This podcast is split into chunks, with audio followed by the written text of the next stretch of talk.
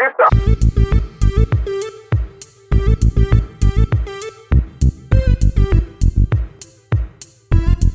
Vamos, vamos, vamos, Vidi. Vamos, Vidi. Bueno, Vidi, ah, cuéntame, ¿cómo, cómo, llevas, ¿cómo llevas el tema hoy? A ver. Pues lo Eh, llevo muy bien. ¿sí? Porque, tío, esto coge color.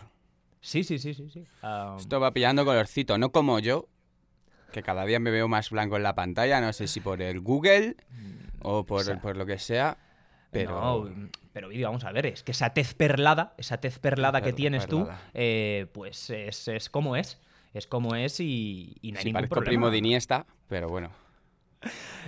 No, no te- no seré yo quien te lleve la contraria acerca de este tema, ¿Verdad? porque ¿Verdad? el parecido ahí existe, Vidi. Es razonable. Eh, eh, mm, lo vamos a dejar ahí, existe. No te digo más. Así Pero bueno, volvamos, volvamos al tema. Al tema Que- importante. que Exacto, Te estás haciendo famoso. Bueno, estamos aquí. Bro, sos famoso. Estamos poquito a poco eh, eh, avanzando al final, avanzando. Nada de, nada de, nada de famoseo, pero, pero sí que es cierto que, que, bueno, pues que esta semana, el, el último episodio que grabamos ha caído muy bien. eh, hemos tenido ahí una muy buena respuesta en alguno de los temas y. Y sobre todo, pues que la gente nos ha dicho un poco, nos ha dado opiniones, ha aportado pues más datos a lo que en su momento hablamos. Nos, y, nos han puesto sus comentarios nos- a favor y en decía contra. antes de que y- empezáramos a grabar, eh, nos hace mejores al final, porque cuando existe esa, esa interacción, ¿verdad? Eh, pues eh, salen nuevos fun facts, como siempre digo, nuevas cosas que a lo mejor no mencionamos o que directamente no sabíamos sobre lo que estábamos hablando, y la gente lo mete ahí en los comentarios y, y a cualquiera que luego lo vea después, pues eh, le echa un vistazo a los comentarios y dice, anda, coño, además, eh, este datito aquí. Así que nada, eh, que siga la gente, por favor, seguid ahí. Y, gracias, comenzamos ahí dando las gracias a, a los que nos seguíais antes de esta semana y a los que habéis empezado un poco a seguirnos eh, a raíz de- del último episodio. Así Pues sí. que así, así es como lo veo, Vidi. ¿Tú qué opinas? Pues que poquito a poquito vamos creciendo, ¿no? Ah, la verdad es que sí, Sobre todo sí, interactuando, que es lo que más nos gusta, hombre. Mm, nah, Tener gente a la que responder. Y que nos lleve la contraria, nos encanta. Por eso nos llevamos la contraria tú y yo. Porque es lo que más Es nos una gusta, en cosa. el fondo. Claro, claro, claro, claro. Ahí la, la yuxtaposición es algo bienvenido siempre, siempre con respeto y desde, desde la apreciación. eh, para con el otro, pues ahí hay que disentir a veces en la vida. Y si se disiente, no hay ningún problema. Uno expone sus ideas, otro expone las otras y hasta aquí hemos llegado. Y la Eh, pregunta es, Dime. ¿y hoy? ¿Nos vamos a llevar la contraria? No lo sé, no lo Con sé. los Vamos a ver. temitas que vienen. Va- vamos a verlo, vamos a verlo. Sin más dilación. Eh, sin más dilación, comienzo a comentarte un poco el, el primer tema que te traía hoy, Vidi, que es... Eh, mira, es un tema que, que quería traer aquí al pod porque em, yo como persona que está ahí entre países, por así decirlo, como, como pirata que soy, que no me adscribo a ninguna nación de residencia, eh, sí que es cierto que por el contacto que tengo con Estados Unidos, que ya lo hemos mencionado en muchas ocasiones, estoy siempre con la, con la misma historia, eh, pues eh, me he dado cuenta de que sucede cada vez más a menudo, también por, por la época hiperconectada en la que vivimos, sucede que eh, determinados eh, patrones de pensamiento, determinadas ideas, determinadas maneras de actuar en la sociedad comienzan en Estados Unidos por cuestiones suyas propias, tanto históricas como actuales, y de sociedad, política, etcétera, por sus características como nación, pero que luego se importan por el imperialismo cultural que hace aquí la potencia estadounidense, eh, se importan en otros, en otros muchos países. Y claro, por esa, por esa posibilidad de que haya cosas que suceden en Estados Unidos y que luego, o actitudes que se desarrollan en Estados Unidos y puedan llegar a, eh, en este caso, España, quería yo traer este tema. Mira, el tema es eh, un tema muy controvertido, muy polémico, que está aquí muy candente. eh, por supuesto, desde volvemos al tema, al tema racismo y, diversidad racial estadounidense, desde el, desde el uh, asesinato de George Floyd, um, ha tomado incluso más relevancia, aunque es algo que viene ya de lejos, y es un concepto que aquí llaman blackface. ¿Te suena un poquito? Pues no, no me suena. Explícamelo. Vale, mira, te cuento, porque es algo, eh, ya te digo, es algo muy específico a- americano, estadounidense, pero que quería aquí darle a conocer a nuestra audiencia porque mm, temo que pueda llegar a convertirse también en una manera de ver eh, la cuestión racial en España. Es un tema bastante eh, específico y, y muy de, la, de las consecuencias de la historia estadounidense, pero otras cosas, ya te digo, lo, hemos visto pues, con todo el tema de George Floyd y todo el tema de, de mover eh, la cuestión racial eh, con la influencia de Estados Unidos. Si bien la experiencia racial o la diversidad racial española, por su historia y por su sociedad actual, es muy, muy, muy, muy diferente a la estadounidense. Sin embargo, formas de pensar, de ver y, por tanto, mm, de a veces discutir, eh, se, Se comparten. se importan, claro, se importan. Y, y me parece que es incorrecto, precisa, pero porque es al final una cuestión eh, nacional, ¿sabes? Entonces, te cuento. El blackface. Este, este concepto de blackface eh, es un concepto que nace en Estados Unidos en el siglo XIX. ¿sí? Eh, bueno, primeramente lo describiré así de forma somera. Eh, cuando ellos hablan de blackface, es una manera de criticar y censurar determinadas actitudes de gente, de personajes públicos, eh, ya sean, pues ha sucedido principalmente en trabajos de ficción, es decir, actores, eh, comediantes que hacen sketches, eh, también late night show hosts, de estos Sí. tipo Buena Fuente, ¿no? Que, que tienen programas de estos de por la noche, de, de entrevistas, pero también de, de cachondeo. De humor. Ajá, de humor. Entonces, eh, lo, que, lo que representa eh, el concepto este de blackface eh, significa que hace referencia a cuando determinadas eh, personas de estos mundillos de raza blanca se han vestido, disfrazado, caracterizado como personas de raza negra. Eh, es decir, pintándose la cara, oscureciéndose ahí la piel y poniéndose por muchas veces una peluca para tener el pelo pues más rizado al estilo africano. Primero quería que la gente entendiese eh, el concepto en sí de blackface, que bueno, pues esto ya lo he explicado, es gente eh, generalmente de raza blanca, aunque ahora vamos a, a ver que hay más variedad incluso en, a la hora de acusar de blackface, porque esto de blackface, eh, si bien no es un delito tipificado a nivel legal, es como un delito social hasta cierto punto. Es decir, hay gente que, que puede eh, indignarse tremendamente contigo y no, descar no, no, no se descartaría, especialmente a día de hoy, en que la tomen con violencia ah, para con alguien que pueda estar disfrazado de un personaje que sucede que sea de raza negra. Ahora, de hecho, lo han extendido más allá y, pese a llamarse blackface el concepto, también se ve eh, con la misma negatividad si te disfrazas de cualquier otra raza que no sea la tuya. Porque um, ahora te voy a contar el porqué, de dónde viene pues este, este rechazo brutal a disfrazarse de alguien que sea de otra raza. Porque sí que es cierto que hay un pozo, eh, hay un pozo de razón hasta cierto punto. Te cuento. El, um, este tema del blackface comienza en el siglo XIX aquí en Estados Unidos, eh, como a principios, vamos a decir, en torno al 1830, 30, 35, 40, todavía con la esclavitud más que vigente. Y entonces eh, lo que se produce es... eh, a nivel teatral, en los teatros que se van desarrollando en la nueva nación estadounidense, aparece un subgénero de teatro musical que se llama minstrel. Este, este subgénero, minstrel, eh, es, un, es un, ya te digo, un subgénero de, teatro musical que combinaba la tradición de teatro musical británica o inglesa con elementos de la cu- cultura o subcultura africana que se estaba o que ya se había desarrollado y continuaba desarrollándose en Estados Unidos, principalmente pues en las plantaciones y, eh, de esclavos del sur, donde más se concentraba la población negra en esos momentos. ¿no? Entonces, ¿qué pasa? Que este minstrel era un género casi de, de comedia, muy mm, satirizante, satirizador, eh, que, que lo que hacía era pues un poco... eh, reírse hasta cierto punto de los estereotipos que se le atribuían a los esclavos negros. Entonces, ¿qué pasa? Que en lo que consistía era en gente que, que hacía obras de teatro musical, todos inicialmente de raza blanca y que había algunos de ellos que se pintaban de eh, la cara de negro, eh, resaltando mucho los, um, los atributos que generalmente tienen las personas de ascendencia africana, se pintaban los labios como muy por encima de sus labios rojo así pasión, se, oscurecían la cara hasta ponérsela pues con betún de zapatos que empezaron, eh, negra, negra mate, vamos.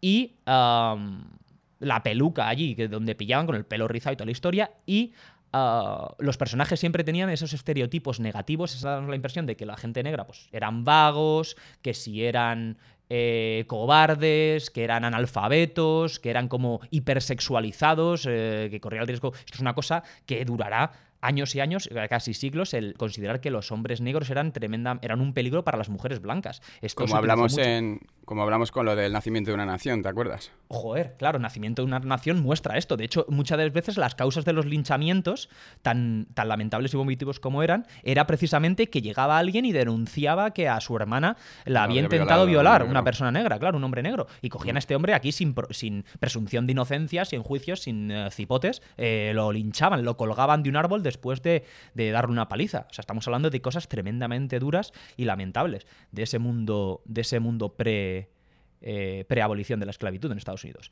O sea, como fuere, este género tuvo mucho éxito. Eh, tuvo tanto éxito que empezaron incluso a incorporar a gente de raza negra como actores a los que les hacían también pintarse y resaltar más si cabe sus de manera satírica sus, eh, facciones.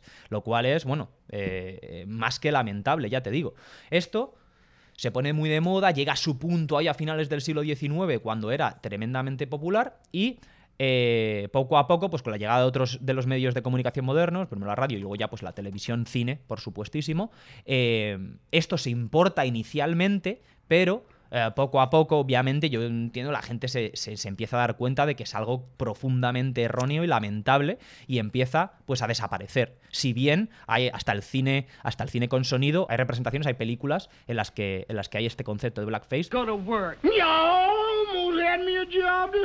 Esto, pues ya te digo, um, ya con cuando, cuando se aprueban, pues obviamente se quita, eh, se elimina la segregación, se aprueban las, las leyes de de derechos civiles que garantizan a, los ciudadanos estadounidenses negros el ser iguales ante la ley y en todos los aspectos de la vida, de la vida eh, político-social eh, iguales a los blancos, etcétera, pues eh, se va denostando y queda, no voy a decir en el olvido, pero deja de hacerse directamente. Eh, hay mm, momentos concretos o puntos concretos en los que habrá algún actor, etcétera, que lo haga, pero siempre se, se censurará por parte de la sociedad porque la sociedad estadounidense al final supongo que evoluciona, podríamos decir, y se dan cuenta de que es lamentable y que no, no tiene razón de ser ese tema. Bueno, será estadounidense, porque yo recuerdo en mi infancia y adolescencia haber visto ese tipo de cosas, pero en la tele, ciene y ciene. Eh, pero, pero, cuando dices en la tele, ¿En la tele productos estadounidenses? No, no, te hablo de la televisión nacional. Ahí es a donde voy. Aquí ah, estoy llegando al tema, Estoy llegando al tema. Me ah, gusta, me gusta hoy, me gusta la intensidad con la que vienes. No puedo, no puedo. Me gusta la intensidad con la que vienes. Como hombre, como hombre pasional que soy, siempre lo celebro. Pero es cosas. Despacito, Vidi. Despacito. Porque, ahí voy a. No, no, pero tienes mucha razón. Tienes razón en lo que dices, ¿eh? Pero eh, primero, pues ya te digo, quiere dejar esta base histórico-social estadounidense eh, clara. Es porque es importante para luego entender eh, esa, esa, posible, ese miedo que tengo yo a que esta manera de pensar, tengo miedo de que llegue a España y de que entonces vaya a haber un problema serio por precisamente lo que dices y por lo que vamos ahora a desarrollar.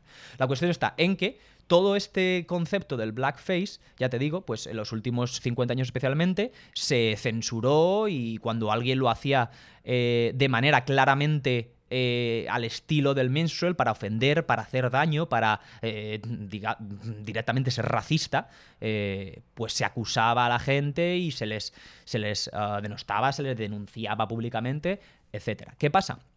Que ahora con todo el movimiento Black Lives Matter, con toda la conflictividad social y racial que existe en Estados Unidos, se ha reverdecido, aunque ya estaba experimentando de nuevo un repunte, también a raíz de otros uh, movimientos de justicia social como el Me Too y, bueno, pues la cuestión racial que siempre está ahí latente, ¿no? Como hemos hablado ya en Estados Unidos, especialmente cada vez que hay un incidente que tenga una potencial lectura racista.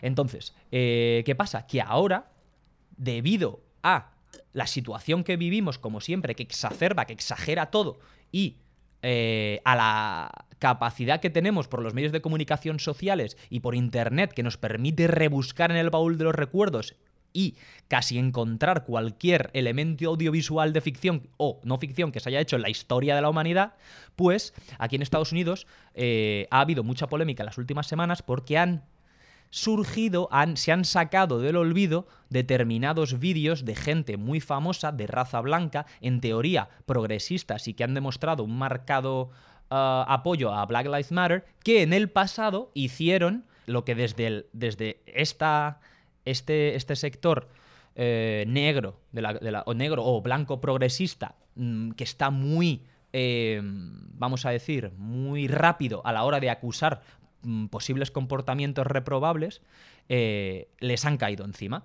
Estoy hablándote de Claro. casos como, por ejemplo, uh, dos de estos tipos al estilo Buenafuente, eh, late, hosts, late Night Hosts, eh, Jimmy Fallon y Jimmy Kimmel, han salido públicamente a pedir perdón porque hace 20 han sacado vídeos que estaban por ahí circulando en YouTube o en la red eh, de sketches que hicieron en su momento, uno disfrazado de Shaquille O'Neal, Jimmy Kimmel, y el otro disfrazado de Chris Rock, que es un comediante, de mon- un monologuista, actor eh, de aquí, muy famoso también. Entonces, eh, ambos en, un, en programas que tenían con ante- eh, anteriormente, que eran pues de sketches, de humor, al estilo, yo qué sé, eh, Muchachada Nui o La Hora Chanante, ¿no? Eh, de, la que, de la que hablamos aquella, en aquel Ya, pod, pero- pues... em, pues simplemente se, se disfrazaron de estos, de estos famosos de raza Pero negra. la, pero aquí Entonces la tenido- historia, tío, que yo te pregunto, como Sí, sí, sí, sí. dilema Bueno, moral, bueno, es... Claro. Pero se están disfrazando de Shaquille O'Neal y de Chris Rock, no de negros, ¿me entiendes? Esta es la cuestión. ¿Qué pasa? Que debido a esta crispación social que te acabo de mencionar, el tema blackface ya se ha extendido, ha pasado de ser algo, digamos, hasta cierto punto específico, es decir, un género teatral del siglo XIX, principios del XX, eh, que buscaba eh, con inquina y con precisión el tirar por tierra la cultura afroamericana, etcétera, etcétera, y que era Sí. claramente racista y deplorable, esto ya se ha extendido y aquí, a día de hoy, Vidi, eh, bueno, te voy a contar, esos casos, estos tipos han tenido que salir eh, pidiendo perdón públicamente y ha dado igual porque en Twitter se los han comido y los han destrozado igualmente. Pase lo que pasa, se ha, se ha pedido que dimitan, eh, poco menos que que se vayan del país y, y dejen sus, sus cargos, sus trabajos como late night hosts. Te digo más, eh, Howard Stern, que es quizá el, el personaje de radio más influyente o locutor de radio Sí, más sí. influyente de la historia de Estados Unidos, también ha tenido que pedir perdón porque ha hecho unas fotos suyas de que se disfrazó de, de una persona negra. Eh, las plataformas, tanto de streaming como de televisión, han quitado un- una serie de episodios de, de bastantes. Eh, de bastantes series antiguas, como pueden ser Las Chicas de Oro, eh, The Office, eh, 30 Rock, eh, Community. Han quitado episodios en los Joder, que Con lo que mola Community, tío. pues mira, te voy a contar, han quitado episodios, pero por cosas, o por ejemplo, de las chicas de oro, han quitado un episodio en el que en un momento dado salen las chicas de oro con la cara pintada, pero con una mascarilla de estas facial que utilizan. Bueno, voy a decir las mujeres, Sí. que históricamente utilizan las mujeres, eh, que puede utilizar todo el mundo. Si hace falta, si la gente quiere, tío. nos las ponemos tú y yo un día, ¿verdad? Y hacemos el pot sí. aquí con, con la típica máscara esta de Claro. arcilla, que se supone que es para la, la tersitud de la piel y toda la historia, ¿no? Eh, eh, pues salen con esa salen con una mascarilla como en una, una comedia, ¿te acuerdas? Que era una comedia así de viejunas, de Sí. señoras jubiladas, muy, muy típica y que la echaban en la 2, mitiquísima.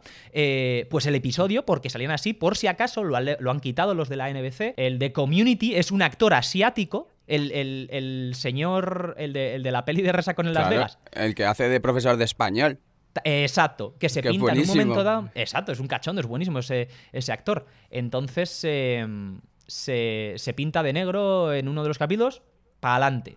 Y en The Office han quitado, han eliminado la escena en Netflix, que aquí lo puedes ver en Netflix, porque eh, una cuestión de un personaje muy mítico que se llama Dwight Schrute, que es la, que es la leche en esa serie, que es como tiene ascendencia, eh, ¿cómo era? Germano-holandesa. Entonces, en uno de los episodios de Navidad decide llevar a la tradición del, del Papá Noel holandés, ¿no? Que es una especie de personaje como el olencero, este del País Vasco, que trae regalos a los niños, etcétera, pero que no es Papá Noel, y que tiene un paje negro. Y la gente entonces en Holanda se pintaban de negro y dicen, pues eso, que es tremendamente racista, y como hay una referencia a ello en ese episodio, a tomar por culo el episodio. Bueno, déjame Y- decirte dos cosas. Dime. Déjame decirte dos cosas. Bueno, ahí ya terminaría con todo el tema de lo que, lo que ha sucedido hasta ahora y continúan sacando más episodios y quitando movidas y gente pidiendo perdón porque en el 94 se disfrazaron de Pocahontas en una fiesta de Halloween. Que han, que han echado, de hecho, y esta es la última que te doy, han echado a una, a una, a una señora que tenía un programa de televisión, eh, Megan Kelly. Eh, la echaron, la quitaron su programa hace. Pero esto ha sido antes incluso del, del- del tema de George Floyd. Porque cuando hablaron del blackface y ella dijo: Sinceramente, yo creo que cuando alguien se pueda disfrazar de un nativo americano en, en Halloween, no creo que esté ni ofendiendo, ni satirizando, ni buscando ser racista, y no creo que se le tendría que censurar. Pues a esta la han Ahora te largado. tengo que decir tres cosas. Entonces, dime.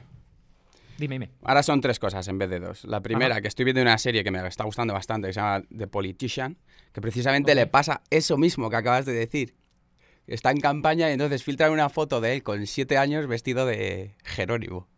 Ahí lo tienes. Y claro, eso es ya como que le va a hundir la carrera, ¿sabes? Bueno, el, pre- el primer ministro de bueno. Canadá, el presidente, Justin Trudeau, tuvo que salir públicamente a pedir perdón porque cuando estaba en el colegio hizo una representación en la que se vestía de moro, Sí, eh, bueno, ¿sabes? O una fiesta, perdón, era una fiesta de Halloween. Eh, Se vistió de, de- de persona como árabe, ¿no? Así, con la cara pintada de negro, turbante y tal, de árabe, vamos a decir, norafricano, y eh, pidiendo perdón ahí y la gente echándosele encima, ya te digo, eh, pidiendo su dimisión. Muy happy. Entonces, ¿qué pasa? ¿Por qué te cuento todo esto? Porque yo, tengo yo digo... Espera, espera, que te he dicho que te iba a decir tres cosas. ah, perdón, te he sí, dicho sí, una. vale, vale. Si quieres te las digo. Dame, dame, dame, dame chicha. Segunda, como anécdota, eh, hablas de las chicas de oro. Sí. Eh, no te olvides que yo trabajé en el remake que estuvimos hablando la semana pasada de las chicas de oro en España hechas por José Luis Moreno y se me olvidó comentar el dato. Y yo ¿Dato? estuve ahí trabajando, tío. Pero Vidi, no, esto no me. Esto, As- esto no- así no- te lo digo. Me entero fuerte. yo aquí con la audiencia de este Temuco. Fíjate. Joder. ¿Y qué tal? El proyecto, yo ni me acuerdo Bueno, de eso. pero ¿Llegó a salir en la Joder, tele? que sí salió, por supuesto que salió. Dale a YouTube que te vas a quedar loquísimo. Con Carmen Maura.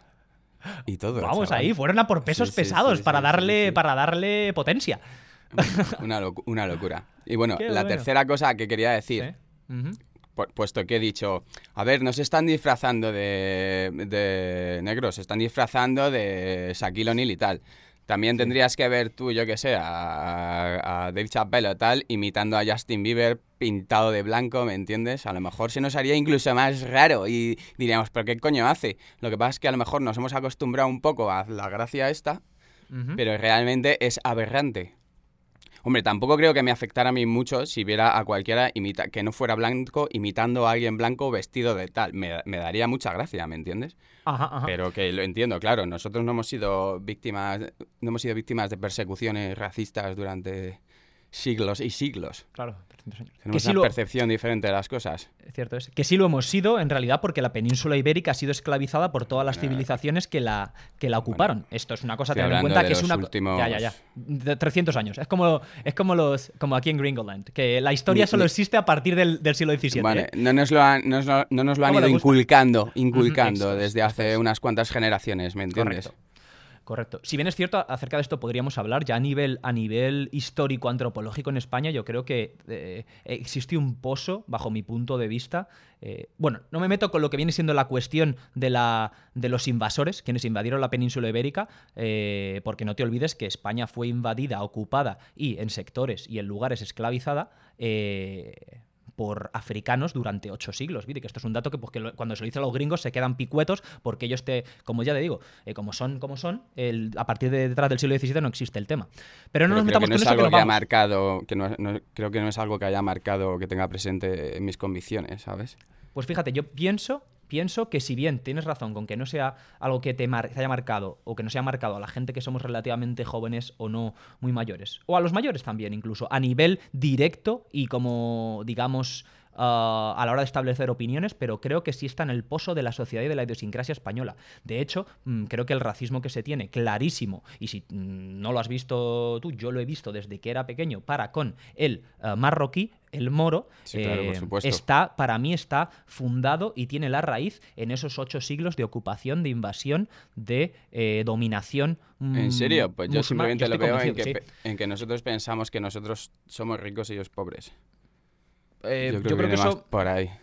eh, sería de- un tema que tendríamos que nos daría para un pod entero eh, y quería centrarnos en el black, en el black face, pero lo podríamos hablar este tema porque porque creo que e- esa lectura es, digamos, eh, eh, muy específica de lo que es eh, lo directo que vemos, ¿no? La interacción que tenemos a día de hoy, eh, lo, lo más, ah, por así decirlo, tangible o apreciable, ¿no? Está Mm, Sí, claro, yo que es no hay lo que duda. pensamos. que Pero, ellos de- claro.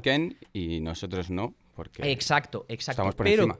yo a lo que voy es, digamos, a lo macroestructural, por así decirlo, ¿no? En lo que es la idiosincrasia, como un una comunidad, un pueblo, una nación va elaborando su imaginario particular.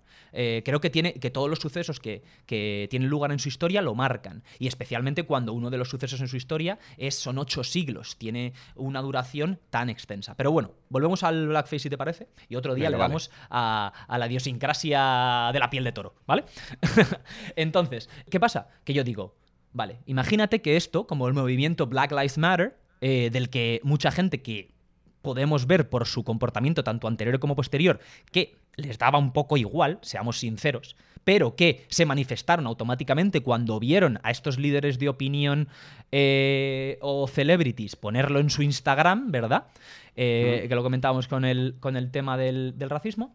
Eh, digo, bueno, si esto se ha traído a Europa y a España y ha causado cierta mella, ¿no? En, la manera de pensar y de actuar de la gente, esto del blackface podría también trasladarse. ¿Qué pasa? Que si se traslada, y ahí vamos con lo que comentabas tú antes, me puse a darle vueltas el otro día y dije, bueno, es que como el blackface se traslade a España, Vidi, tú y yo dejamos el podcast y nos podemos hacer comedia, porque automáticamente la comedia española se queda como un puto solar. ¿Vale? Porque me puse a mirar, Vidi. Y eh, lo podemos hacer de dos maneras. O tú me dices cualquier cómico español que te venga a la cabeza, o yo te voy dando ejemplos, porque todos los putos cómicos de los últimos 30 años en España, desde el punto de vista blackface, han hecho blackface ahí con sus dos huevazos toreros como si no pasara nada. ¿Sabes a lo que me refiero? Es decir, te estoy hablando Sí, sí, desde, sí. pues, eh, martes y 13. Blackface a cholón. Cruz y Raya. Bueno, Cruz y Raya. podríamos hablar. Cruz y Raya ha hecho el blackface este multicultural incluso, porque acuérdate que el Claro, rubio es- hacía también de papá gitano, que tenía hasta dos películas, Jame Mate en la primera y luego tiene una secuela, y hacía del, del moro Juan, en Sizoma, con un lamentable, eh, una lamentable caracterización racista de, de- de los hermanos y además- marroquíes. Y además podríamos extender el blackface más allá, porque si no piensan Arevalo. O sea, Claro. Más ofensivo que los números de Arevalo. Tío. Arevalo lo censurarían porque Arevalo claramente eh, Vamos, uno de sus puntos fuertes era cuando hacía de persona impedida, cuando hacía de tartajo de sordomudo, acuérdate. Eh, o de entonces, otra- o de otras cosas, que tenía mucho Eh, repertorio. claro, ¿eh? eh, sí, sí, sí, sí, desde luego. Pero sí, sí, eh, ya te digo, es que el que creas. ¿Qué pasa? Que además no es solo una cosa del pasado, como pueden decir aquí. No, no, no, no, no. Que es que hasta recientemente y a día de hoy se está haciendo. Te puedo hablar, pues, la los de Muchachada Nui, eh, Joaquín Reyes ha vestido de negro tío. varias veces. Pero Eh, vamos. ¿Qué pasa? Que además esto, eh, Ignatius Faraday es el último que, que ahora está como muy de moda, ¿no? Este, este comediante. Eh, este también ha tirado de blackface eh, sin problema. ¿Qué pasa? Que eso además se extiende, como tú bien decías antes, a un elemento cultural español como es la cabalgata de los Reyes Magos. ¿Cuántos no se han disfrazado eh, de Baltasar? De Baltasar, Baltasar, Siendo bueno, más blancos que yo.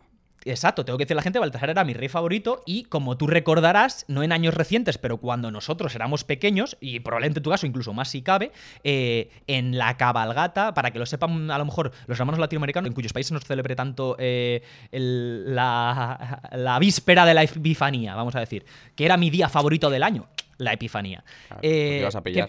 ¿Eh? Claro. Porque ibas a Eh, pillar. Exacto, era el Día de los Reyes Magos, ahí ese 6 de enero. ¿Qué pasa? Que mm, en, los- en- en- en- en España y en otros países también hispanos, que me consta que en México tal, pero quizá no en todos, pues el día 5 se hace una, un, desfile, un parade, ¿no? Que dirían los gringos, se hace un desfile en el que hay carrozas y los tres reyes eh, son el plato fuerte, ¿no? Que van en la carroza principal, tiran caramelos a los niños, los tres reyes magos, como recordaremos de acuerdo a los textos bíblicos, eh, venían de tres partes diferentes del mundo a traer regalos al niño Jesús y uno de ellos, Baltasar, era de raza negra. ¿Qué pasa? Que en- yo creo que ¿qué pasaría en España en los 80 y 90, Vidi? Habría pocos, históricamente, hasta años recientes, en España había poca gente de raza negra en términos, eh, en términos proporcionales o, numéricos. Hombre, yo creo que para Entonces, la cabalgata había gente de sobra, ¿eh?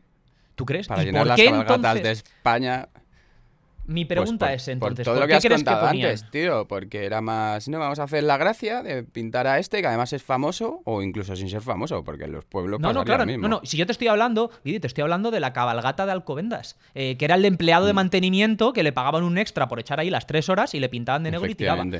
Eh, ¿Tú crees que era por hacer.? A ver, ¿cuál es? Porque es que ahora ya has- aquí sí que me has dejado, esto me interesa, porque yo desde el punto de A vista. ver, que- jamás en mi vida yo me planteé que a ese hombre le pintaban de negro para hacer de menos a los negros, sino que yo pensaba que era, por un lado, No, que no, no, no, tenían a nadie en el ayuntamiento trabajando que fuese negro, y por otro, que a la gente le daba exactamente igual porque la figura de Baltasar todo el mundo sabe que es, que es Es negra, más, y el de la más cabalgata se le ve que es blanco.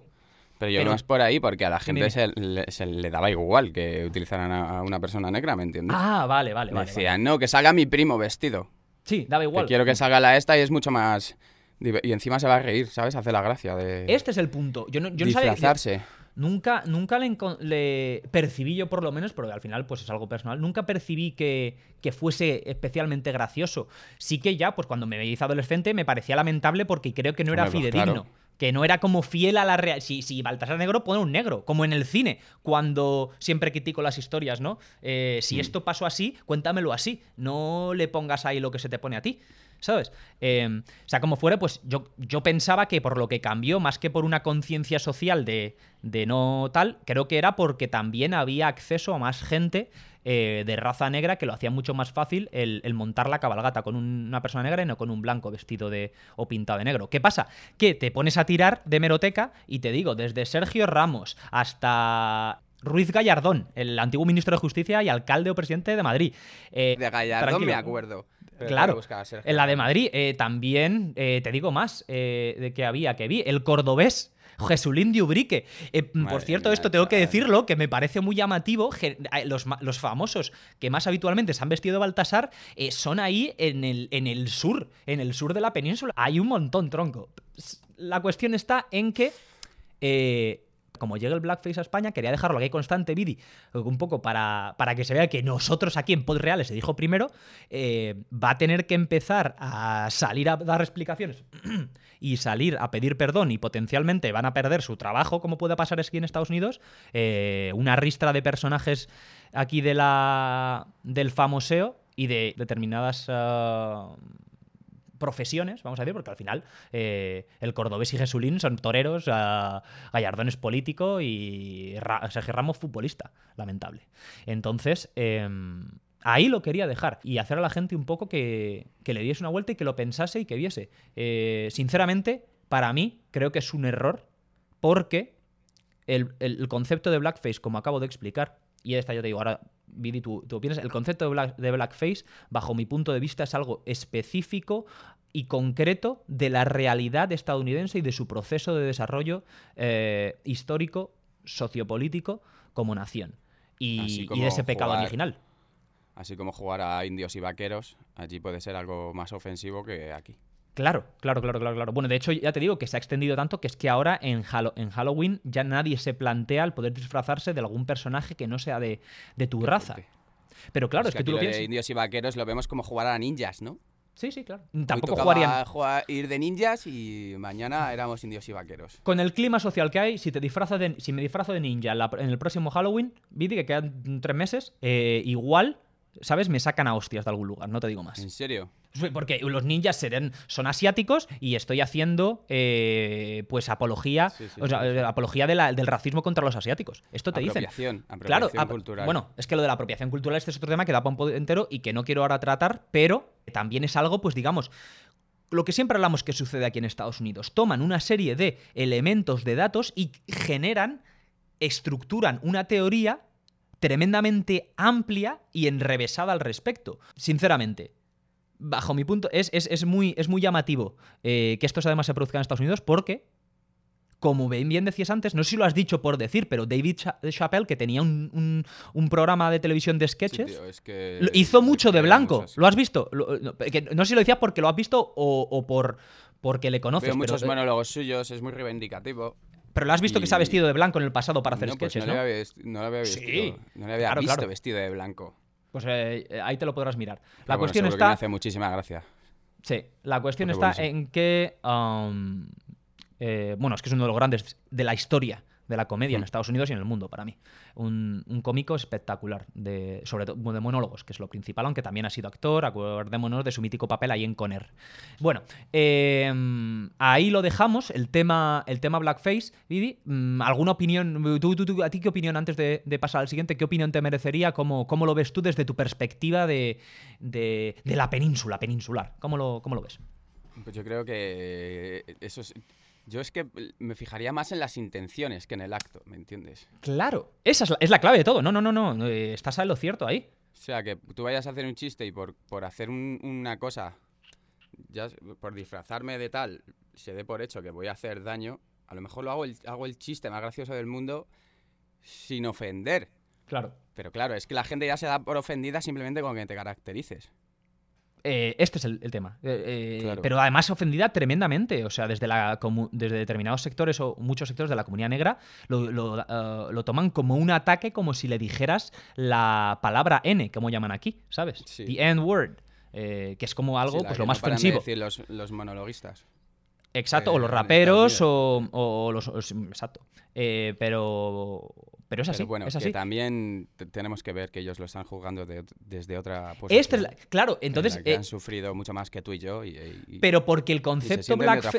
Y de hecho, el concepto blackface, eh, es, yo creo que es hasta cierto punto bueno que estén ahí, digamos, eh, expectantes para que en el momento en que se produzca algo parecido, pues se censure. Pero claro, a mí lo que me, entre comillas, preocupa, ah, y lo digo, lo contaba a modo jocoso, pero es, es real, es que se traslade sin tomar en cuenta todo ese, toda esa cultura, ese bagaje histórico, eh, esos hechos pasados, y se importe y se implante en España de repente. Porque ya te digo que toda la plana mayor de la, de la comedia española van a tomar por culo.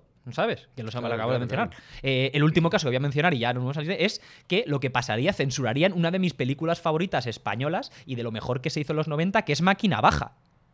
Máquina baja, qué buena. Porque en Máquina Baja, no sé si te acordarás, uno de los personajes secundarios era, era Mohamed, interpretado por un actor español que se llama Mario Pardo, eh, caracterizado también con la piel oscurecida y con un, y con un atuendo típico de, Cuyo de sobrenombre personaje. no podemos decir ni en post reales. Eh, no sé si podemos decirlo, yo lo iba a decir, Vidi. Es que, es que es que es ofensivo de verdad. Pero Claro, no, es en este caso, en este, era un, es que era un cómic satírico de la vida, de la vida canalla barcelonesa de los 70-80, post eh, transición, eh, que estuvo ahí durante muchos años. No sé si seguirá en la revista El Jueves. El, bueno, Iba creo que murió ya, entonces obviamente Sí, sí, eh, hace ya no. mucho. Claro. eh, pero bueno, ahí queda. Cuando quizá en el futuro no podamos volver a ver, a ver Máquina Baja, eh, ya tengo una película que cuando yo era niño me, me, me marcó. Y, y claro, Mario Pardo, eh, con, ese, con ese retrato lamentable de, de un, hombre, de un hombre marroquí. Eh, Mohamed era su nombre. que salía en el cómic. Claro, exactamente, que en el cómic al final, eh, pues. eh, Bueno, es que no era, Era él solo, racista. es que to- todos eran lamentables realmente, Claro, tío. to- porque todos, mm, todos era una sátira de los Bueno. estereotipos que se daban en la Barcelona más canalla bueno, y de pequeña delincuencia de esa época post-transición. Y, y ahora Sí, que me acuerdo, la madre de ¿De Maki? la madre de Máquina Baja era una transexual, no, el padre de Máquina Baja era transexual prostituta. Exacto. Y su madre también era, era prostituta también. También. Eh, claro, claro. Acuérdate. Su la- sobrino era chapero, Correcto. que era un chavalín. Eh, gitano, además. O sea, No te olvides. Sí, sí, sí, sí. o sea, Claro. quédate muy loco, tío. Claro, Máquina Baja era un delincuente común. eh, y, Sí, por y ladrón, no te olvides. Eh, decir. Eh, claro, hasta el abuelo, ¿te acuerdas? Que en la primera peli pues saca- eh, Sí, le sí, sacan de la cárcel. La una de las primeras escenas es que le sacan de la cárcel, algo de eso, si no recuerdo mal. Oh, no, luego después, era, del tío. sanatorio, desde el sanatorio, ¿no? Que está ya el hombre mayorcísimo. Dime. Que, que está, que lo estamos poniendo aquí fatal, pero que era graciosísimo y nos hemos reído con ello. Yo tenía cómics y cómics de Máquina Baja. Claro. Así que nada, ahí lo dejamos. Acuérdate, Vidi, lo dijimos en Potreale primero. El blackface podría sucederse. Y bueno, Vidi, pues yo creo Bueno, que nos vamos a ir. ibas has dicho que ibas a comentar una cosita y mira el tiempo que llevas comentando una cosita. Joder, sí, sí, sí, sí. Es que para contar a veces las cosas bien se requiere un poquito de tiempo, ¿eh? Pero Cierto. ya nos, nos pasamos al, al- al segundo tema que queríamos tú y yo hoy hablar aquí, eh, que es un tema mucho más eh, relevante y cercano para, para eh, los españoles y sobre todo relevante porque se ha producido hace unos pocos días. Y es, vamos a comentar un poquito aquí, toda la cuestión monárquica. ¿Verdad, Oidi? Anárquica. A raíz, a raíz de, esa, de esa noticia de la salida. Ah, de la vale, salida. ¿Cómo lo calificabas? Voy a llamarlo de momento salida por parte del rey emérito Juan Carlos eh, I de, eh, de- de España.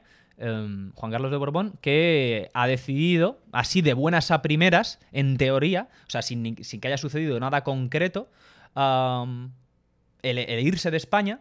Eh, no se sabe haya cuándo. sucedido nada con- concreto. Bueno, en los últimos dos días no ha sucedido nada concreto. Es decir, por las razones que la gente ahora le alude que se vaya y que no vuelva, todo esto ya se sabía, que es una de las cosas que, que creo que tendríamos que, que hablar primero. Pero bueno, ahora, ahora comentamos el, el- el por qué la gente eh, dice que se tenía que, se vale, vaya vale, y que se tenía que haber ido hace ya años. Pero la cuestión Bien. está en que, se- que es hace dos días cuando se ha ido. Mientras que toda la playa de, de hechos lamentables y reprobables que ha acometido el bueno de Juan Carlos eh, son de décadas, Vidi. de décadas hasta, Sí, por hasta, que, hasta que se le corta el grifo ya, eh, su hijo ahí asfixiado por la presión en Pero 2014. ahora es cuando se y lo... que están las fiscalías detrás. Bueno, te cuento, vamos, Ahora vamos, vamos, más rollito. vamos, exacto, informe- exacto, exacto. informe Eh, bien. Exacto. Entonces, eh, la cuestión está en que, en que queríamos hablar aquí de la monarquía porque el hecho es que don Juan Carlos eh, se fue eh, rumbo al norte, a Galicia, y desde allí se ha pirado. Ha salido del territorio español. No sabemos dónde está. Por cierto, porque hablaremos ahora de los posibles destinos que hablan, pero a ciencia cierta, la casa, ni la Casa Real ni el propio rey han ah, comunicado dónde está o dónde va. Y eso ya dice mucho del tema. Eso ya lo pone más turbio aún porque eh, nadie se esperaba que de repente, así el lunes de buena mañana, el rey se fuera a pirar de España, el rey A emérito. pirar, esa es la expresión, que me piro. Claro. Eh, entonces, eh, ¿cómo hemos llegado hasta aquí, Vidi? ¿Cómo hemos llegado hasta aquí? Con, el, con la cuestión rey, que es lo que decías de, de, hombre, no se va por nada, sino que se va por algo, ¿no? Eh, bueno, pues cronológicamente la figura del rey en los últimos, vamos a decir, 10 años, porque es una cosa llamativa, que es reciente. En los últimos 10 años su figura se ha depauperado, se ha empobrecido hasta generar reticencias pues en una- un porcentaje muy alto de la población española. ¿Verdad, Vidi? Eh, comenzó, comenzó a raíz de eh, el caso Nos, es como el punto ahí que inicia la conflagración. ¿no? Efectivamente. En el 2011 o por ahí, el caso Nos, para la gente que nos vea eh, a lo mejor desde fuera de España y que no lo sepa, eh, es un caso así, mm, contado eh, rápido y mal, es un una trama de corrupción que se destapa por parte de la, de la justicia española en la que se involucra como casi líder a el yerno, es verdad, que siempre me he confundido con este tema, al, hijo, al marido de la hija del rey, llamado Iñaki Urdangarín, marido de su hija Cristina que se demuestra que hizo un montón de negocios ilegales, malversó, eh, tráfico de influencias, estafa de capitales teniendo sociedades en paraísos, en paraísos fiscales, en fin, el tipo que va a la cárcel, de hecho, una persona de la Casa Real que luego le sacan de la Casa Real el rey, tanto a él como a su mujer, el rey.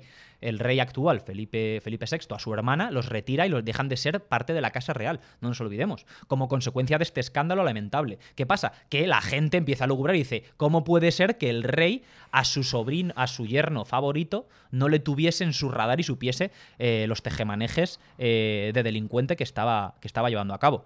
¿Qué pasa? Que al año siguiente se produce ese mítico hecho en 2012, mientras en España la crisis eh, era más que aguda, la gente estaba sin trabajo, mucha gente perdiendo sus casas, perdiendo su vida tal y como la conocían, al rey se le descubre en Botsuana cazando elefantes, porque se, al salir un día de la tienda se- o de donde fuese, se pega una leche y se parte la cadera. Luego no pueden ocultarlo porque el rey llega ahí desguadaramillado a España. Entonces, Oye, una cosa, dime. una cosa nos, perdona. ¿qué dices tú? ¿Cómo dice la gente? ¿Cómo, ¿Cómo puede ser que el rey no se entere de lo que está haciendo? no se demostró luego Eh, que había... Bueno, dime, dime. Hombre, y acuérdate la entrevista a Matas, que dice, hombre, yo le yo, me reunía con este señor y le escuchaba las cosas y tal porque era el yerno del rey, no Claro. porque fu- fuera campeón de balonmano, ¿sabes? Exacto, este hombre Iñaki Urdangarín pues utilizó su influencia como miembro de la Casa Real para tener, eh, pues para acumular dinero y poder, básicamente, por medio de negocios eh, claramente ilegales. Este es que Jaume Matas, eh, voy a decir bien su este, creo que era presidente de la, de la Comunidad Autónoma de los Baleares, eh, acaba en la cárcel, porque era un pirata del copón. Pero bueno, eh, volviendo a la, figura del rey, eh, pues se produce eh, la famosa cacería de elefantes en la que no solo sabemos que el rey, mientras que los españoles sufren, está por ahí cazando elefantes en África, se descubre una historia que a la postre sería su cruz, su cruz vidi, que es la existencia de Corina, aristócrata centroeuropea, eh, nacida en ah, Alemania, eh, que era la amiga especial del rey, todavía en ese momento rey. Eh, el rey tiene una trayectoria que esto no sería ni calumnia ni injuria, porque es algo que siempre ha estado ahí en el imaginario popular español de ser mujeriego, ¿ok? Vamos a decir el término, el término más, el término más de calle, picha brava, ¿no? Eh, y tener muchas amantes a lo largo de su vida. Eh, entonces, eh, a los españoles yo creo que no les sorprendía hasta cierto punto, porque nadie, la gente puso un poco el grito en el cielo, pero no se habló de primeras por el- la cuestión de Corina de, eh, abdicación o de echarle de España, pues porque ya se asumía que, bueno, que es que el rey es un picha brava. El rey, pues tiene sus Hombre, cositas por ahí. Lamentable, lamentable. con su, cam- con su Entonces. Claro, ¿qué pasa? Que ya la campechanía esta, de la que vamos a hablar ahora cuando hagamos un repaso a, a, a por qué, claro, a su trayectoria, eh, luego pues en 2014 la presión, esto ya te digo, de lo de Botswana pasa en 2012, sale pidiendo perdón, Lo siento mucho. Me he equivocado y no volverá a ocurrir. pero la opinión pública ya dice hasta aquí hemos llegado. Y eh, el, eh, llegan a un acuerdo ahí en la Casa Real ya con, la, con el agua al cuello, en el cual el rey abdica en 2014, ah, no llega ni a los dos años, el rey abdica y su hijo Felipe se convierte en el nuevo rey de España. eh, un Felipe que tiene una imagen como mucho mejor, ¿no? Porque es un chaval eh, así en teoría más, menos campechano y más serio, es... está mucho más cultivado, tiene una, una vasta educación, eh, no solo es licenciado, sino que tiene un máster en relaciones internacionales, no sé qué movidas ahí por una, por una universidad canadiense. Es como un rey que nos dan, nos quieren dar el talante de rey moderno, ¿no? Y para salvar la institución de la monarquía, claramente, eh, preparan ahí el cambalache, Idi. Y abdicación por la vía rápida y de emergencia, todo el mundo está de acuerdo el rey se convierte en emérito y ya queda pues un poco apartado, no, volvemos a, a- no volvemos a saber más del rey como figura principal de la monarquía española. Eh, va a actos, etcétera, etcétera, pero ya deja de aparecer en los medios y el rey pasa a un segundo o incluso tercer plano. Sea como fuere, el 2017 eh, se produce un hecho que marca de nuevo el devenir del, rey ya emérito y que lo, lo condena más aún si cabe eh, para siempre, que es eh, en el marco de la investigación a el comisario o excomisario Villarejo, otro que da para hacer no uno sino dos pocas y lo hablaremos porque creo que es de las historias, si bien lamentabilísima, de las más fascinantes que nos da la- las élites españolas, ¿no? Eh, o la delincuencia española, porque este Villarejo es un mequetrefe y un personaje de la un personaje de, de- de- de- ese, de, ese, de ese mundo oscuro y paralelo conspiratorio que existe en todas las naciones. Sí. Eh, pero bueno, este, película, este Villarejo, para que la gente lo, lo- lo- lo sitúe, fue un tipo, pues eso, muy cercano al Ministerio Interior, muy eh, fue comisario, eh, trabajó en contacto de manera pública y privada con la policía, fue funcionario en su momento, etcétera, etcétera, pero es un tipo que mm, participó en los asuntos de Estado o potencialmente eh, criminales eh, los últimos 20 años, haciendo eh, todo tipo, o sea, organizando escuchas, investigaciones, etcétera. Entonces a este tipo en 2017 lo encaloman por, creo que era por delito fiscal, blanqueo de capitales, cohecho, etcétera. Entonces encuentran, cuando lo investigan, cuando lo encaloman, encuentran un montón de grabaciones de escuchas ocultas, documentos, discos duros, pantallazos de móviles, etcétera, etcétera, que hasta a día de hoy están, están siendo eh, objeto de objeto de situaciones muy comprometidas para, para tanto políticos como, como élite, eh, monarquía, etcétera, eh, españolas. Bueno, de hecho ahora eh, el caso el caso Estedina de, de que le han abierto allá Podemos y que está la cosa muy, muy calentita. No hablemos mucho de ello porque si no nos vamos, Vidi, pero es como consecuencia precisamente de material incautado a Villarejo, de espionaje a la, a la población, ¿no? O a, a determinados ciudadanos, en este caso políticos, monarquía, etcétera. Tengo- ¿Qué pasa? Que en tengo una pregunta 2017... friki. Dime, dime. Tengo una pregunta friki. Sí, sí. Tú en ciertos juicios no puedes... A ver, esto a lo mejor es que veo demasiadas películas, ¿vale? En ciertos juicios no puedes aportar ciertas grabaciones porque no se consideran legales. ¿vale? Correcto. De hecho, la, la mayor parte. eh, las Todo es- lo que le cojan a Villarejo que ha pillado ilegalmente, ¿pueden usarlo para abrir investigaciones? Es una pregunta...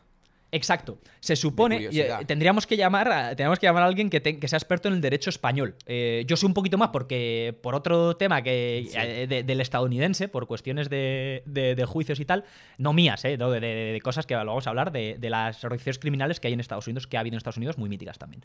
La cuestión está en que, en que hasta donde yo sé, no pueden ser pruebas eh, presentadas en un juicio, pero sí son material. sí se puede tirar de. Exacto, material que puede llevar a, una, a, la abertura, a la apertura de una investigación que meta a alguien en juicio y eventualmente la, o finalmente en la cárcel. Así es como yo lo entiendo. Eh, Vale. en, un en- en el futuro traeremos alguna, algún experto en, ley, en leyes en España para que nos cuente hasta qué, hasta qué punto se pueden utilizar eh, esto, pues teléfonos pinchados, grabaciones, cámaras ocultas, etc. hasta ahí es hasta donde entiendo. Bueno, este es uno de los hechos por los que, pese a que todo este material de, del rey, de Pablo Iglesias, de toda esta gente, no, no ha sido ipso facto la cuestión de, de abrir una causa judicial. Hay mucho más, al parecer. Hay un proceso, ¿no? Y no son. No, no, están, hay ciertas limitaciones, ¿no? Porque si no viviríamos en un estado policial en el que eh, la gente no tiene libertad y todo el mundo puede ser ahí espiado, que es un canteo, ¿no? Eh, pero bueno, ¿qué pasa? Que en el 2017, cuando encaloman a Villarejo, eh, en casa de este tronquete descubren una serie de grabaciones a Corina, esta señora, la amiga especial del rey, en la que Corina dice, com- cuenta cómo el rey. eh, las grabaciones, por cierto, salen a la luz en el 2019, si bien, ya te digo, es el 2017 cuando todo esto empieza. Hace ya eh, tres años, Vidi. En el 2019 ya se hace público, eh, la- se hacen públicas las transcripciones y también el audio, que lo he escuchado yo. Hablando en inglés, Corina, y con Villarejo y con otro, y con otro de estos mequetrefes, ¿no? He de, he de co- corregirte. Dime, dime. Ujú, ujú. Es que me estado leyendo un artículo Sí, sí. En el que dicen que, a ver, que Corina no hablaba español y sin embargo estas conversaciones las tiene en español. No, bueno, yo he escuchado el audio, el audio es en inglés, Vidi. Juan, explain me. If you were Felix, okay? It's been three years. I have not said Nothing. I will never say Nothing. nothing. If you leave me Tranquila. now, tranquila, and you say, this girl, she has been fantastic, discreet, loyal, we have no problem. ¿Sí o qué? Sí, sí, sí. Eh, como que intenta iniciar a veces, inicia la frase en español, oh, sí, es, y luego ya vuelve al inglés. Eh, ah, vale, los vale. audios que yo, que yo tengo, estos ya te digo, son Villarejo y otro tipo, están hablando con ella y tal. Eh, son en inglés, eh, están subtitulados. Eh, ¿Qué pasa? Que ahí dice, con Serán- esta Corina, levanta, pueden ser diferentes audios porque ya te digo, a este Villarejo lo han encontrado ahí, eh, vamos, lo que no sí, está cierto, escrito. porque este hablaba de unos territorios, de una finca en Marruecos que le regalan al rey y el rey no sabe qué coño hacer con ello, Claro. porque no puede venderlo y se china. Y lo que Mm. hablan en inglés es lo de la Comisión de Arabia Saudí. que es el tema que ahora está. Que ese, ese es el tema el clave bueno, que es el hoy. bueno, bueno. Claro, es el bueno bueno porque es el tema cerca del cual hay abierta una causa. No en España, que la causa en España es menor y parece que no va a llegar a nada porque ya están diciendo desde sectores políticos y judiciales que el, que el rey, en el momento en el que esto se produce, era inviolable por el artículo, o sea, por la Constitución. No olvidemos esa Constitución que tantos defienden y que no se puede tocar hasta cierto punto, porque podríamos hablar, porque sí que se ha tocado cuando ha convenido, pero eh, la Constitución, el artículo 56, punto 3, habla de la inviolabilidad del rey. Este es un concepto tan lamentable como cierto, ¿no? Que está ahí en la Carta Magna. Esto no nos olvidemos. ¿Qué pasa? Que dicen que como el rey era inviolable, eh, lo que hiciese da igual. Aquí en España no se le va a juzgar. Esto ya lo están diciendo pese a que hay movimientos en los juzgados. El problema que tiene el, el rey ahora serio y que es por lo que se cree que se ha ido, porque tarde o temprano se le va a imputar, no está imputado aún, es porque la justicia suiza, Vidi, ha abierto una causa por eh, blanqueo de capitales debido a unas comisiones, como tú bien decías, que se le dieron al rey por parte de la monarquía de Arabia Saudí cuando se cerró con empresas españolas la construcción del AVE de Medina a la Meca, en Arabia Saudí. ¿eh? 65 millonazos de euros que se le dio al rey, que el rey de Arabia Saudí eh, saudita le regala al rey en concepto de agradecimiento. Además, el rey saudita es el que invita al rey a la cacería en Botsuana, por cierto. No, el rey no solo lo paga de su bolsillo, o sea, el rey va invitado. Según dicen los pro, los promonárquicos, es que, claro, el rey, ¿cómo le va a decir que no a el monarca absolutista, dictatorial y autoritario de Arabia Saudí? Que no olvidemos, eh, es una monarquía absolutista, un país en el que hasta el año pasado las mujeres no podían ni conducir y en el que la homosexualidad puede ser castigada con eh, la pena de muerte. Mm, Una, joya, una joya de nación. ¿Qué pasa? Que con la que todo el mundo aquí hace tratos y para todo el mundo le parece perfecto. Cuando luego, y luego se censura a otras que hacen la mitad de la mitad de la mitad. Pero bueno, otro tema, ¿verdad? La diferente vara de medir en Oriente Medio. Em, la cuestión está en que el rey, eh, ya con estas últimas informaciones, que, repito, las grabaciones de Corina hace más de un año que todo esto salió a la luz. Entonces, em, claro, aquí pues eh, la opinión pública española está con la monarquía no quemada. No, está ya, vamos, ultra quemada, tostadísima, carbonizada. Y claro, yo creo, pues, una, mani- una ya maniobras desesperadas que están tomando a, par- entre el- el- a partir de la abdicación del 2014, eh, cuando se eh, descubre todo esto de que Corina, eh, de, de que el rey recibe unas comisiones, se descubre por Corina porque el rey se lo dona a Corina. En realidad, en una maniobra que se cree que es para no pagar, no declararlo en España, no pagar ningún tipo de impuestos y utilizar a Corina y a otro pibe en una sociedad como testaferros ahí en, en Panamá. Eh, lo que pasa que es que Corina se china, que sale en, la- en las, primero en las grabaciones y luego escribe cartas a la, a la, a la Casa Real, eh, a las que la Casa Real responde, eh, se china porque luego el rey le pide el dinero que dice Se que le da. Se lo reclama. Se lo reclama. El bueno de Juan Carlos eh, puede, se puede ser lamentable. Entonces ahí Corina se china porque ella, en principio el rey dice que se lo dona ahí como un regalo para, por el aprecio que le tiene a ella y a su hijo. También hay ahí teoría de la conspiración con que el hijo es del rey. Está, está, está desestimada porque echa las cuentas y no sale cuando ella tuvo el hijo con respecto a cuando conoció al rey. Pero claro, hay que creerse que al rey lo conoció cuando dicen que lo conoció. En fin. La cuestión está en que Felipe VI sigue ahí, digamos, intentando salvar la corona y en dos- a, raíz de esto de 2017 eh, también le quita al rey su asignación, no sé si te acuerdas, esto es también de hace año y medio, dos años, le quita al rey su asignación, eh, renuncia a su herencia. ¿Sabes por qué renuncia a su herencia? Es un lavado de cara porque las grabaciones de Corina eh, ella con- confiesa que lo hace por carta también a la Casa Real, que el rey mete como... em, heredero de, esos, de ese dinero, de su fortuna, al no solo a su mujer, a sus hijos también y al rey de España por ende. Pero Entonces se el piensa que esa es, la, esa es la estrategia de los abogados de Corina, ¿sabes? Ajá. Para quitarle la mierda a Corina y echársela al rey. Ah. Es una de las bazas de los, extra- de los abogados. Lo cual Dicen tiene que ellos sentido, son los que lo han filtrado. Claro. Ya, ya, ya, ya, ya. La cuestión está en que, se, en que se da a conocer. Entonces el rey tiene que decir no, no, no, no, no, y renuncia a su herencia, eh, Felipe, Felipe VI, renuncia a su herencia de, de su padre Juan Carlos I. Pero vamos, eh, la imagen yo creo que sigue tremendamente afectada y muy de capa caída, Vidi. Um, cuéntame, cuéntame. ¿Tú cómo, ¿Tú cómo verías el tema? ¿Cómo ves este tema de la monarquía? Cuéntame. Ahora que ya sabemos la situación. Por cierto, lo último, para cerrarlo, el rey, los de entre los destinos que se hablan, que es algo que me parece increíble, el que más fuerza parece tener en estos momentos es eh, la República Dominicana, donde se supone que le hospedarían una de las, de las familias oligarcas ricachonas eh, dominicanas, los Fanjul, que son, los llaman los reyes del azúcar, porque tienen un imperio de billones de dólares en, eh, con empresas que se dedican a la producción de azúcar. Así que en esas está el rey. Repito, de momento no sabemos dónde leches está el rey. Eh, espero que los próximos días pues no tengan a bien al menos decirlo, aunque a la gente ya le da igual porque el daño está hecho. Entonces, Vidi, tú cuéntame, de este tema, ¿tú qué opinas, Tronco? ¿Cómo lo ves? Del tema Juan Carlos I. El tema monarquía en general, incluso, Bueno, si tío, quieres. Ya tú nos... sabes que a mí la monarquía me parece un concepto demasiado anacrónico como para, te- como para pensar que, es- que podemos hablar de, seriamente de él. Ajá, Me ajá. parece como... ya, no sé, tío. Es que lo, lo típico de... Es como el derecho de pernada. Es que es como el derecho de pernada. Es ridículo. Que a Leonor, gente de 60 y 70 años la llamen Doña Leonor porque es la hija de Felipe de Borbón, simplemente. Y que Sí. por ello vaya a ser nuestra jefa de Estado. Si es que llega, porque el tema... Los tiempos van deprisa últimamente, así que... Eh, exactamente, y volvemos a lo mismo. Pero bueno, yo pienso que lo que está haciendo Juan Carlos I es ser digno sucesor de su estirpe, ¿me entiendes? Está haciendo lo mismo que todos los Borbones, tío. Exactamente lo mismo que todos, robar y correr.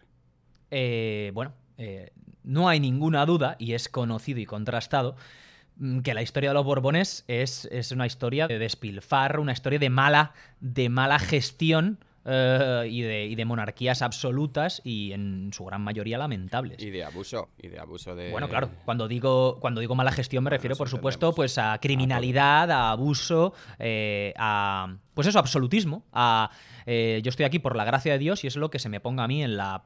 ¿Sabes? En el nabo, básicamente. Eh, hay casos en- más en- claros que otros, porque tenemos casos, pues obviamente, eh, como el de Fernando VII, eh, que son claramente de la historia negra española y, y- y tremendamente lamentables y que creo que tienen un papel eh, fundamental y, y básico en que, en que España acabe pues en- siendo un país del tercer mundo mm, dominado por un, o sea, manejado por un dictador cuando, cuando acaba la Segunda Guerra Mundial y todo el mundo tiene una voluntad de progresar y de evolucionar, ¿sabes? Eh, no, te, no te olvides que en España, cuando eh, Europa se reconstruía, los americanos eran el adalid de la libertad y eh, el mundo iba hacia un lugar mejor, eh, en España eh, era la gente pasaba hambre, era el tercer mundo, era lo que en muchos aspectos es hoy África, en determinados elementos, ¿sí? Eh, bueno, no sé si tú lo sabes, yo lo, sé, esto lo sé a ciencia cierta porque todavía existe gente viva que ha vivido esto, Vidi, concretamente en mi, familia, ¿sabes? O sea, mis abuelos han pasado hambre. Mm, quiero decir, esto es algo que la gente se olvida muchas veces de lo que era España y ahora nos creemos, eh, ¿sabes? Que somos la hostia y que somos Alemania. Pero bueno, es otro tema también, ¿no? De la idiosincrasia española. La cuestión está en que, en que desde ese punto, desde el punto de vista histórico, pues sí, eh, poco, poco te puedo reprochar. Tienes toda la razón. Ahora bien, ¿tú cómo ves? eh, volviendo a la figura, si no de todos los eh, Borbones, a la figura de Juan Carlos, su figura es... bueno, antes de volver a su figura, te voy a preguntar, me dices, ¿no? Tú me dices, eh, la monarquía obviamente es un, es un concepto anquilosado, obsoleto y lamentable, eh, fruto de un mundo anterior que debería de estar solo en los libros de historia y en los museos, ¿verdad? Que no tiene Mi- mucho sentido ahora mismo, ¿no? Exacto, no tiene mucho sentido. Pero claro, yo me pongo a pensar y digo, yo tengo ahí dos, dos, dos, no quiero llevarte a lo contrario, pero te lo voy a llevar porque digo, vamos a ver, vamos a ver, vamos a ver. Dos cosas ahí importantes con respecto a la monarquía.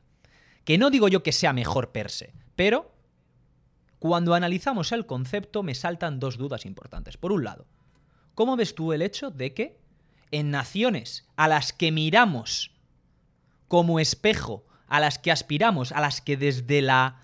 Te voy a decir, desde los sectores más um, progresistas y de izquierdas, Podemos incluso, si quiere, perdón, eh, se les mira como modelos, son sociedades que tienen monarcas. Te estoy hablando de, de sociedades eh, o de, países europeos como puedan ser Holanda, como puedan ser Suecia, como puedan ser eh, Dinamarca o Noruega. Eh, el Reino Unido, por supuesto, la monarquía más rica, más influyente y más conocida de todo el mundo. Estos, estos lugares, que son modelos en muchas cosas para España, son lugares con monarquías, Vidi. Bueno, esto pero es que también los hay con no eso, monarquías, ¿no? Claro, hay muchos más con Alemania, no Francia e. Italia podrían ser modelos, modelos aquí cercanos a los que Lo nosotros miramos. decir, ¿Es necesario tener la que esos países tengan una monarquía para llegar a lo que han llegado? ¿O, o es que no han sabido quitarse la monarquía y esa tradición monárquica de encima? Pues te cuento, te cuento. ¿O te es que ahora mismo serían menos? Te cuento porque sucede que me lo mira. ¿Qué pasa? Que. eh, Hombre, no esperaba la- menos de ti. Gracias. La historia de estos países es diversa. Entonces, claro, eh, eh, lo- hay, existe un punto común que es, al final del día, que su monarquía ha hecho de cara a, su, a la ciudadanía cosas en, el en un momento dado de su historia, cosas muy buenas y positivas y como consecuencia hay una voluntad de mantenerlas, hasta el cierto punto de que ha habido eh, referéndums populares en Suecia, sin recuerdo concretamente, por ejemplo, en los que la gente ha votado mantener esa monarquía. ¿eh? El tema votar un referéndum es también debatible porque en España técnicamente también se hizo un referéndum a la Constitución que los españoles dijeron sí y en la Constitución desde el principio se dice que el rey es el jefe del Estado y luego se desarrolla, como comentaba antes, en diferentes artículos en los que se habla de sus funciones y sobre todo de su inviolabilidad. Eh, un pozo eh, de, lo que, de lo que hubo antes, una dictadura, en la cual este tipo, de, este tipo de conceptos son muy normales y no pasa nada y está todo bien que un tipo pueda robar y que no se le pueda juzgar ni llevar a los tribunales. Algo que es mm, vomitivo next level. La cuestión está en que la diferencia principal en estos lugares que te he dado como monarquía es, por un lado, primeramente, en que la población quiere. Tú ve a Inglaterra y di, y di que le den por culo a la reina. Ve- Vete, vete, vete, vete, vete. Vas a ver, te van a encender el pelo, Vide. ¿Eh? Porque se le quiere mucho y no tienes más que verlo que pese que ha habido mil escándalos cuando cada vez que hay un evento un evento no de desfile o lo que sea y toda la gente con la bandera con la Union Jack allí eh, alabando a la reina eh, claro, la reina lleva cincuenta y pico años también, no sé cuántos, de, reinado y ha vivido mucho y muchas cosas importantes en la historia, en la historia británica. Entonces, eh, los holandeses son también muy. quieren mucho a su, a su reina, a sus monarcas. ¿Qué pasa? Que también el segundo punto que hace que estas monarquías sean más apreciadas es que sí que ha habido una reforma importante, especialmente en el último siglo, recientemente, de. Qué es la monarquía, cómo se financia y sobre todo la transparencia que se tiene con respecto a ella, que hacen que la gente les vea como sólidos trabajadores públicos. ¿no? Lo leía, por ejemplo, un artículo sobre la monarquía holandesa, lo querida que era la reina Beatriz, y cómo ella eh, siempre eh, dice, o dice muy a menudo en las entrevistas, que ella es una trabajadora pública, que trabaja para los holandeses, y que esa es su única o su principal eh, razón de ser es muy diferente, ¿no? A, la campechanía Juan Carleta, ¿no? Eh, es otra historia. Pero eh, eso te lo dejo ahí. Entonces, ¿qué pasa? Por un lado tenemos eso, en cuanto a rey sí, rey no, que a mí me causa, digo, pues hombre, no está tan al 100% claro que sin monarquía nos va a ir mejor, eh, vamos a decir, ¿no? O, si que la monarquía se tiene que quitar sí o sí porque... sí que es lamentable, pero ha habido lugares en los que la gente, en lugares muy desarrollados y a los que miramos como modelo, repito, en los cuales esta institución todavía sigue vigente y ellos la valoran como un elemento nacional y de su historia, que es, que es también un punto importante. Y a esos sitios que Entonces- nosotros miramos como modelo, eh, Sí. ¿nuestra monarquía se refleja en, en las de esos sitios?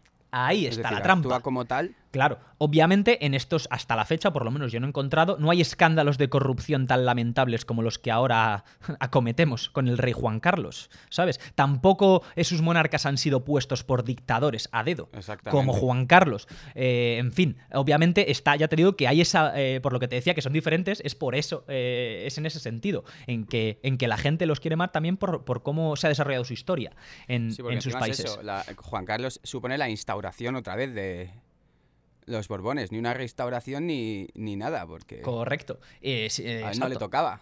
No, no, no, no, le tocaba a su padre, de hecho, que es una historia muy interesante. Ahora cuando analicemos la vida, de, eh, ya rápidamente, que nos vamos de tiempo, la vida del bueno de, de Juan Carlos, esa vida de película que tiene, eh, pues hablaremos de su padre, Juan, el rey que nunca reinó.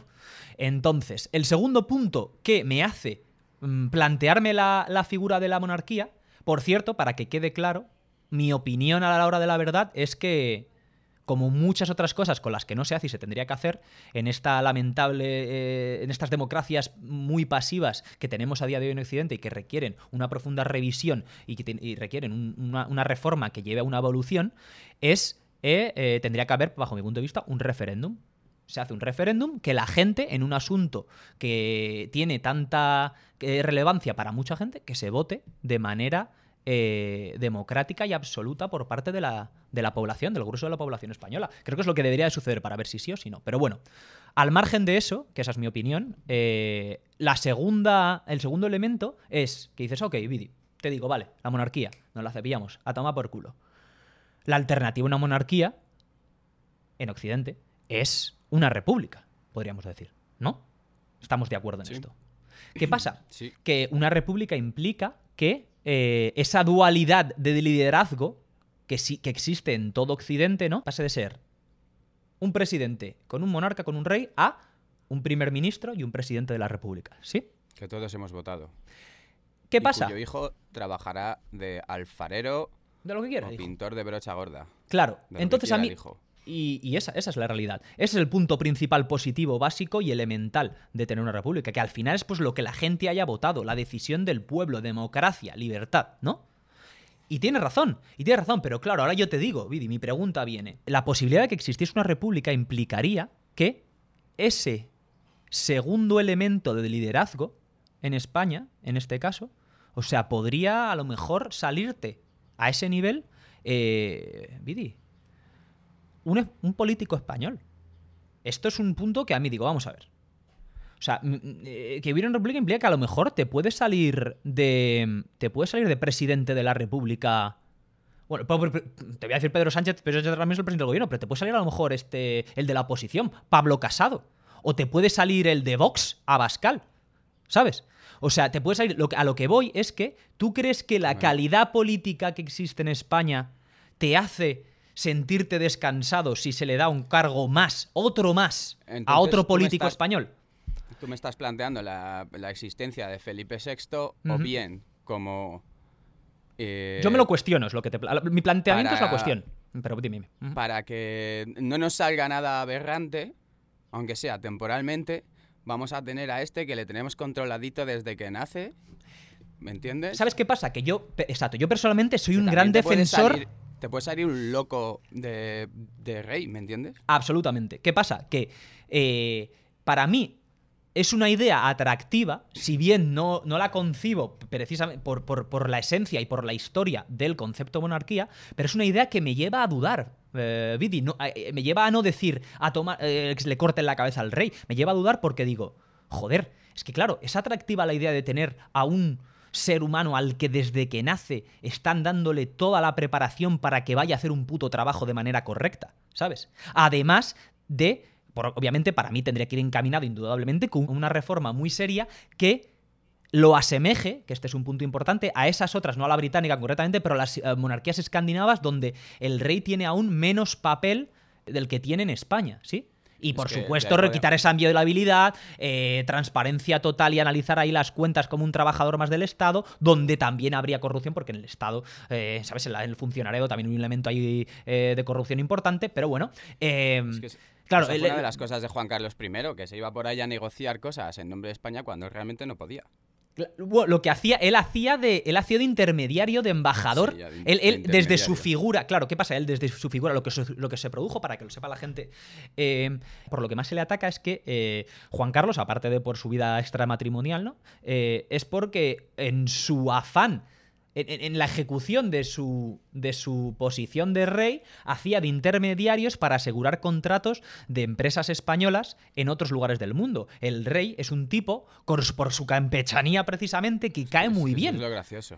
el cabrón de él, cae muy bien a la gente. Entonces, eh, tiene contactos, tiene relaciones muy buenas con eh, líderes y monarcas de muchos países. Miraba el otro día, eh, lo del ave de, de Ma- de Medina a la Meca es solo uno de los múltiples contratos que aseguró. Aseguró otro en Rusia que era tres veces el valor del de el ave, el ave este de, de Medina a la Meca. También eh, contratos armamentísticos que ponen a las empresas españolas, por cierto, España es séptima potencia, que me salió el otro dato, en, en- en producción de armamento. De eh, armamento, sí. eh, emplea a más de veintipico mil personas ahora mismo en España esta industria. El rey ayuda ahí que se cierren contratos también con Arabia Saudí, entre otros lugares lamentables, ¿sabes? Pero, a ver, no paras de decir contratos, contratos. Claro, ¿qué pasa? Eh, que el rey. todo la- comercio. Claro, claro, claro. Todo comercio dentro del marco de esa actividad que tiene como. Eh, como elemento de la diplomacia española, ¿no? De las relaciones con otros países. El problema dónde está? En que el rey se le paga por eso. Concretamente, lo miré eh, en los últimos datos, 240.000 euros al año,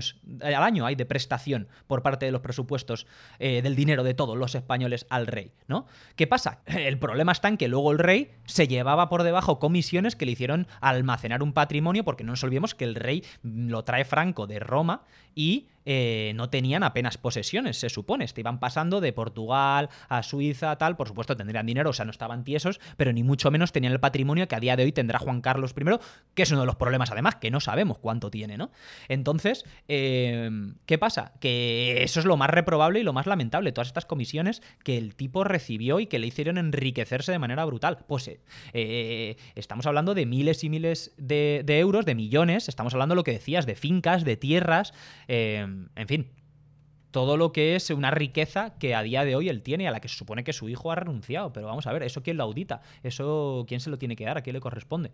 Pues eh, muy lamentable eh, y muy necesario saber, y creo que nunca lo sabremos, porque la realidad está en que, ya te digo, la justicia española ya se está lavando las manos, por mucho que diga Podemos, yo creo que va a dar igual, y eh, la realidad está en que desde el punto de vista eh, legal, la inviolabilidad que tuvo existió hasta 2014 cuando se le convierte en 2014, emérito. A partir de 2014 se acabó. Claro, Así pero que todo tú lo, puedes pero, decir lo que quieras. De Exacto. hijo no, pero de él lo que quieras. Sí, pero la cuestión está en imputarle y el, el meterle en la trena, Vidi.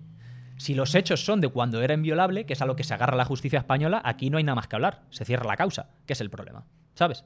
Eh, entonces, eh, un elemento que quiero dejar también claro en, cuanto a las monarquías eh, es que la monarquía española, según los datos que tenemos oficiales, obviamente luego hay por ahí mucho turbio, pero oficialmente es de las monarquías más baratas de mantener en Europa.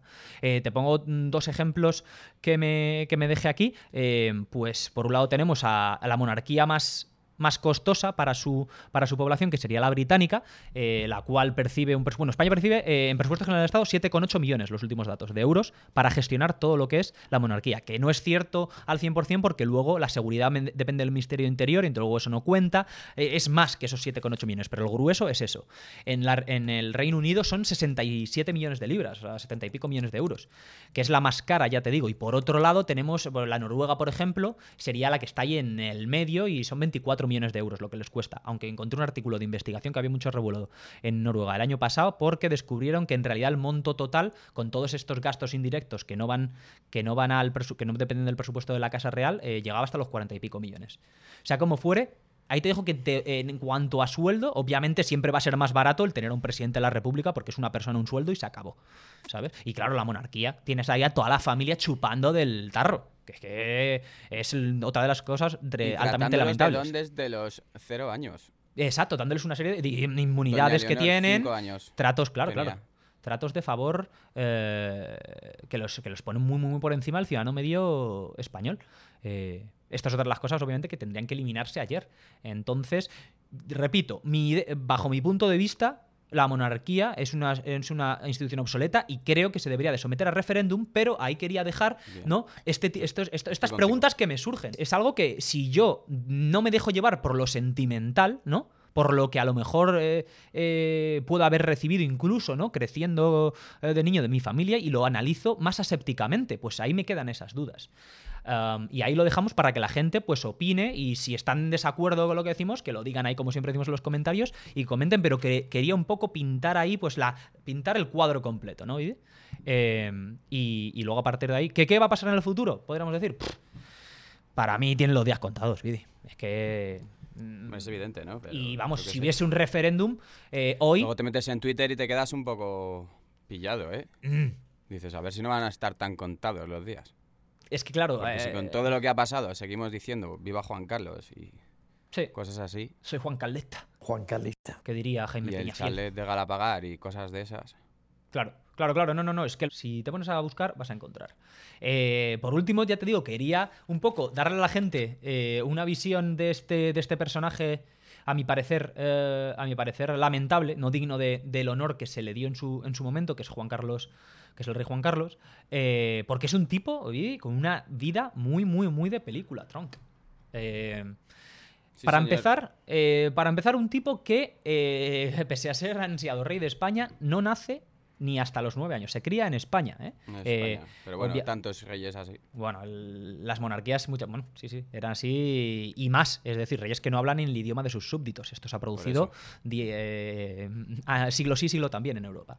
Pero él no nace en España, llega a España ahí a los nueve años. Muy importante, llega a España eh, porque su padre, que en realidad siempre quiso ser rey y no pudo, el, el- el, ah, heredero Juan de Borbón, em, su padre pacta con Franco, con el que anteriormente, durante, durante la Guerra Civil le busca apoyar, esto muy interesante, eh, se cuela por Francia para luchar en la Guerra Civil por el bando sublevado, como soldado raso para demostrarle su valor y su valía al, al dictador, o al, en ese momento al general que comandaba las, las, ah, tropas sublevadas, que era Franco, bueno, eran Franco y Mola, pero a Mola ya sabemos lo que pasó con Mola, su avión, otro temita también ahí de la conspiración, el, general Mona, el principal rival de Franco para alzarse ahí con el poder absoluto. Pero bueno, Em, ¿qué pasa? Que le rechaza Franco y le dice que no puede permitirse tener ahí de soldado raso, que le maten a el heredero a la corona y se echen encima suyo, le genere problemas y lo manda de nuevo a Francia. Se exilia el pibe y ahí ya hay un resquemor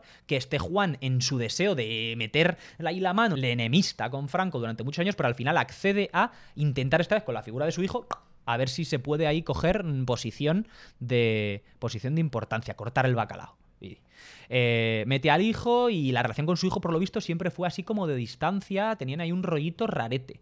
¿eh? El, el rey y su padre. Porque su padre poco a poco se empieza a dar cuenta de que esta jugada, que se supone que era una jugada inicial para meter la cabeza y ya luego intentar el buscarse las maneras para ser el rey, resulta que Franco Que le excluye totalmente. Claro, le apasiona la idea y lo, y lo excluye totalmente al bueno de este Juan eh, y empieza ahí a cuidar, a ser una figura paterna, repito, un dictador fascista, no nos olvidemos que España es el único país del mundo, esto que lo- los españoles lo saben, pero los hermanos latinoamericanos quizá no tanto, España es el único país del mundo en el que el totalitarismo fascista triunfa, Vidi, no lo olvidemos. El nazismo en Alemania es derrotado, el fascismo en Italia es derrotado, pero en España no, solo, no es derrotado, sino que vence y se queda durante 40 años.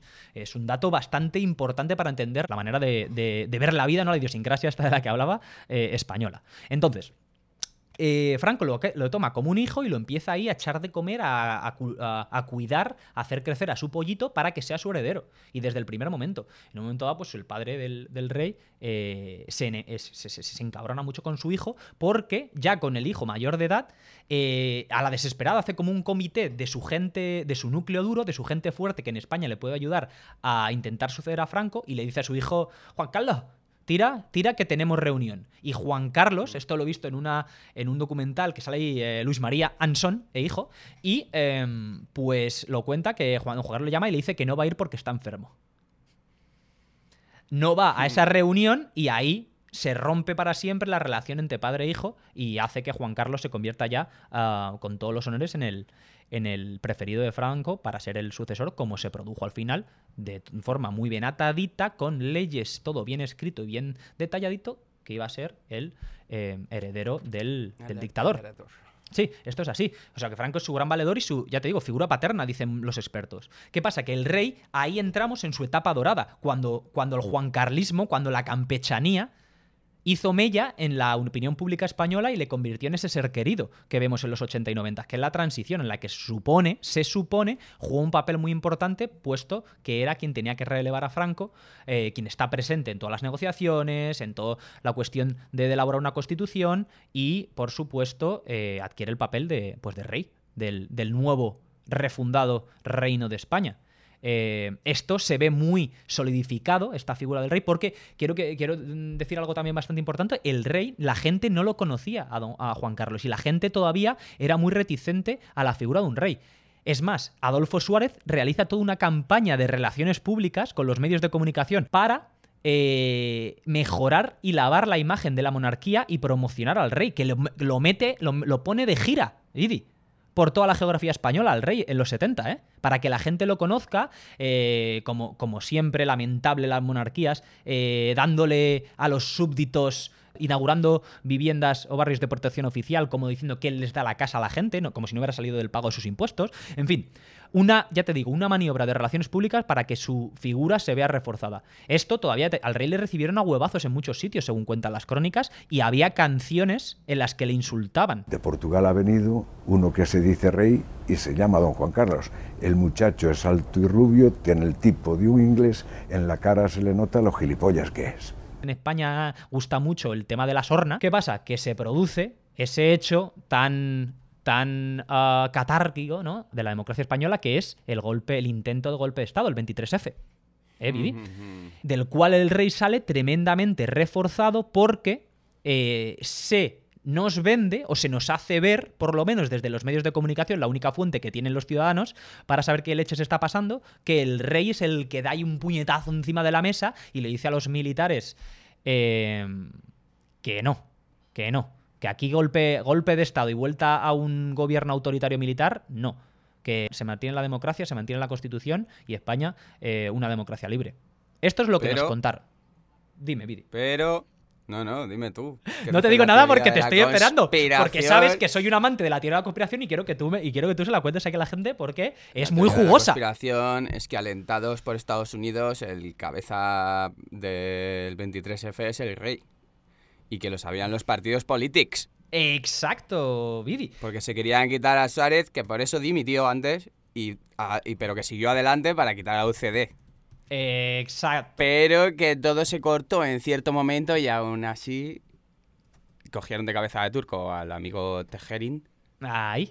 El y supuesto este hombre líder. salió como el héroe de la transición. Claro, ¿por qué se presta la teoría de la conspiración? Exactamente, es por lo que acabas de comentar. Porque eh, es muy casual que se produzca un golpe de Estado fallido, así, digamos, que se soluciona muy rápido y que claramente saca como principal vencedor al rey de España, a don Juan Carlos ahí, Juan Carlos I, al cual a partir de entonces se le deja de cuestionar y se le vuelve y se le ve como un personaje tremendamente querido. Y ahí entra su etapa dorada, que bajo mi punto de vista son la segunda mitad de los 80 y todos los 90, ¿eh? principios de los 2000 si se quiere incluso, también coincide, obviamente, como casi todo en, la historia de la humanidad, coincide con una época más o menos estable de bonanza en eh, la nación española. ¿eh? Con la entrada a la Unión Europea y la, in- la insuflación ahí de, fondos estructurales, como si no hubiera un mañana, que modernizan muchísimo España y que también son responsables de una burbuja inmobiliaria lamentable que acabará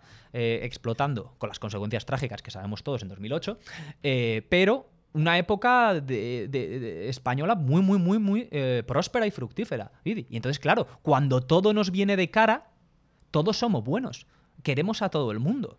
Eh, apreciamos eh, y- o no nos preocupamos de, de casi nada. Pero cuando de nuevo eh, vienen las vacas flacas es cuando empieza a aparecer la mierda que ya existía antes. Porque la realidad está en que es en esta época de bonanza en la que el rey hace todas estas actividades criminales, de llevarse comisiones ilegales, de tener eh, eh, algo tan, tan antipatriótico como tener eh, dinero en, en paraísos fiscales para no declarar impuestos y como consecuencia O para los estafar. Regalos, los regalos, que no has hablado del, del yate.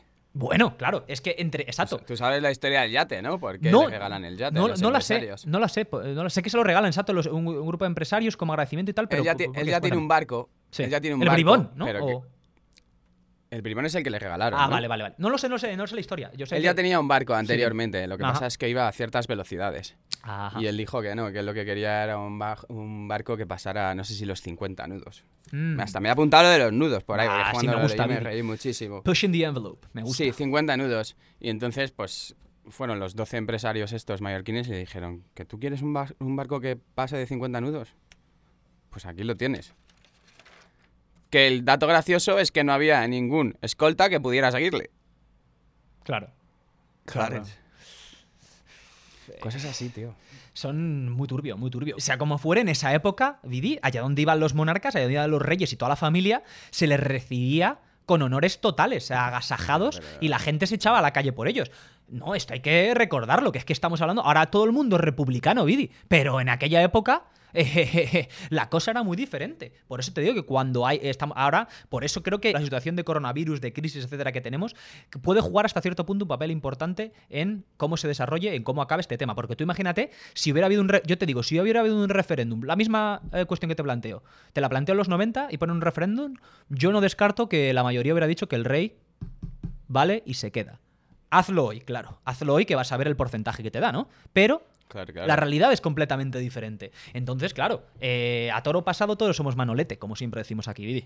Y el rey, ahí fue, en esa época dorada, eh, era, era, era rey, reinaba con todas, con todas las letras porque hacía lo que quería y era eh, bien recibido allá donde iba. Es donde se forja esa idea de su campechanismo, ¿verdad?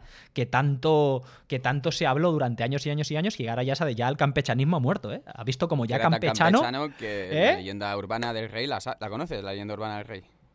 No, cuéntame, ¿cuál es? Que, tío, es que era la, el- la expresión máxima de su campechanismo.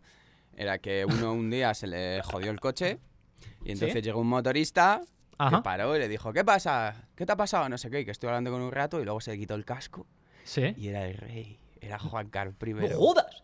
Pues sí, tío.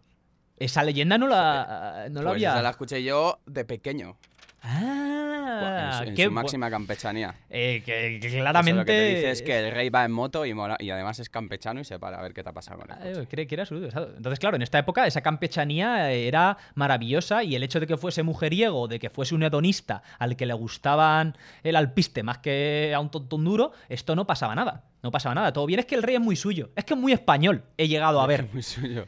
¿Sabes? Él es muy especial, él pues tiene ese gracejo, esa, esa, esa picaresca española, pues está en él. Es como nosotros. Eso le pasa a él y a Julio Iglesias, ¿eh? Y ya... También le pasa, exacto, a Julio. Lo pasa que Julio Iglesias no tiene ahí, aunque No, tiene alguna causa turbia ahí con, con eh, subvenciones por parte del PP valenciano, ¿eh? Para promocionar la comunidad, que dices, eh, ¿qué pasa? Pero claro, en todos sitios cuecen habas. Eh, vamos a ver ahora cómo acaba, bueno, este tema de la investigación DINA esta, que cómo acaba el gobierno actual español. Pero la cuestión está en que el rey...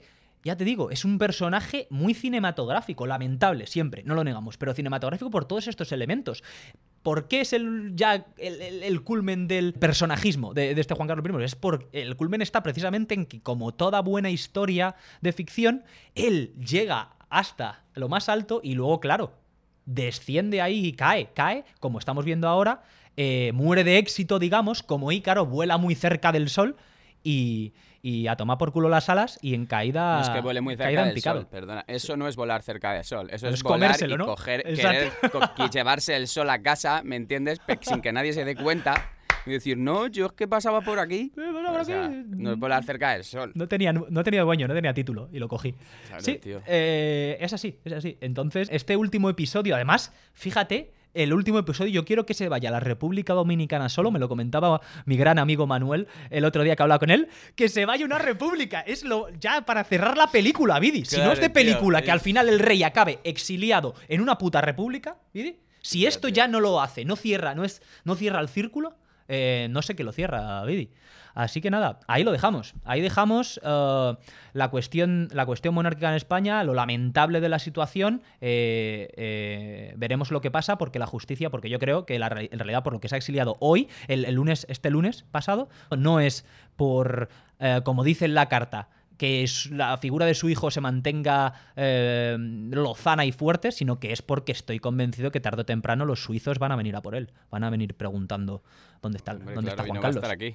No va a estar aquí. Claro, entonces se quiere dejar ahí todo ese todo ese esa quemazón que se le viene, porque si no no tiene otro, ya te digo, no tiene otra razón de ser cuando la, la principal crítica y lo que tiene la gente enervadísima se sabe desde hace más de un año, Vidi. Mira, un dato eh, de la campaña de blanqueamiento del rey que ha habido durante toda la vida. Sí, claro, claro, claro, sí, sí, relaciones públicas, PR, PR, PR a morir. En, general, en la prensa. Sí, sí, propaganda. que pasó lo de Esa es otra. Y tal, hasta que ya no fue útil el rey. Había prensa monárquica directamente, exp- expertos que se tío. dedicaban a ensalzar la figura de estos Tío. de estos mequetrefes. ¿Es así? Lo que decía Twitter, que va a hacer Peñafiel ahora. Bueno, Pe- Peñafiel, por lo visto, lo vi también en una entrevista, se enemistó con el rey hace unos años y ya no estaba. Y de hecho, Sí, eh, él es Juan Carlista, no, no acepta, no le gusta la figura de Felipe VI. Por eso decía, me refiero, que va a hacer, que va a hacer Peñafiel ahora, que Juan Carlos se pira. le quedan dos telediarios a Peñafiel. bueno, en fin, eh, una fuente en la sombra que Dime. tenemos tú y yo, que a veces nos pasa información, Sí. me ha dicho, hay un tío en Twitter que siempre comenta una cosa cada vez que sale algo de Juan Carlos, que tampoco es que quiera ser yo morboso, Ujú. que es, siempre que hablan del accidente que tuvo el rey con su hermano, tal, Que se me había olvidado el accidente del hermano para la, la historia de película. Cuéntalo tú. Vidi. Pues tú, eh, cuando, cuando nos hablan de él, nos, nos muestran fotos del rey, siempre por lo general. Ajá. Y nos suelen poner fotos Sí. de un niño, del rey siendo niño con 10 años, por ahí. Ajá. Pero es que el accidente con su hermano lo tuvo cuando tenía 18 y ya estaba formado militarmente. tío. Correcto. Este Que, a ver, accidente. que no estoy diciendo yo nada, no me seáis orejas chanclas y digáis que estoy diciendo que lo hizo adrede. Pero que era un tío ya mayor, ¿me entiendes? Que ves la foto de cuando pasó esto y te quedas loco. Que los Correcto. 18 de antes no son los 18 de ahora. Exacto. Para dar Y a la es- y gente. es simplemente eso. Sí, sí, Eh, sí. no, tuvo un accidente con su hermano y ponen fotos de dos niños pequeños, que son él y su hermano de pequeños. No, amigos. No. Era adulto. Correcto. Para que la gente le quede claro este hecho que has comentado, perfecto, y que a mí se me estaba pasando, gracias Vidi. eh, el rey, cuando él, como bien dice eh, Vidi, contaba con 18 años y estaba pasando el fin de semana eh, porque ya iba a la academia militar, es decir, ya tenía pelos en los huevos, el bueno de Juan Carlos, le regalan, es en esa misma academia militar, una, una pistola, un revólver eh, con el que desde el primer momento que llega a Palacio se pone a jugar, a disparar a los árboles. Te repito, esto cuenta la versión oficial, eh, que me lo está leyendo. Y como consecuencia, eh, se la quitan la pistola. Dicen, anda, anda, que al final con la pistolita la vas a liar. Y se la quitan. Entonces, poco después, al día siguiente, en ese fin de semana, eh, su madre, según cuenta la versión oficial, abre el cajón donde estaba bajo llave guardada la pistola y Juan Carlos se hace con la posesión otra vez de la pistola y empieza a jugar con su hermano, el infante Alfonso, de 14 años, de nuevo. Juan Carlos 18, el infante 14. Y en ese jugueteo, según cuentan, se disparó por accidente la pistola que Juan Carlos confiesa creer descargada, pero no, no estaba descargada, y eh, sale un disparo que rebota con tan mala fortuna, porque no le da de lleno, rebota y le da a su hermano en la frente, matándolo en el acto. Eh. Esto, pues bueno, eh, Joder, se produce, es, en Portugal una carne de gallina, tío. Bueno, la primera versión oficial, pues no cuenta nada acerca de Juan Carlos y luego ya pues se destapa, porque claro, estamos todavía, todavía seguía, Franco estaba vivo. Hay una dictadura y claro, estaban ahí pues echándole de comer al, al pollito para convertirlo en su sucesor. Entonces esto no, no vestía. Y quedó ahí como oscuro y claro, hay mucha leyenda negra porque es algo muy, muy, muy, muy poco común eh, que un hermano mate a otro. Se, se quedó ahí como un accidente, pero la realidad está en que solo sabemos, eso solo lo saben el rey su pobre hermano muerto y la madre creo que es la que llega y se encuentra al, al infante Alfonso en un charco de sangre y al rey ahí eh, eh, completamente en estado de shock.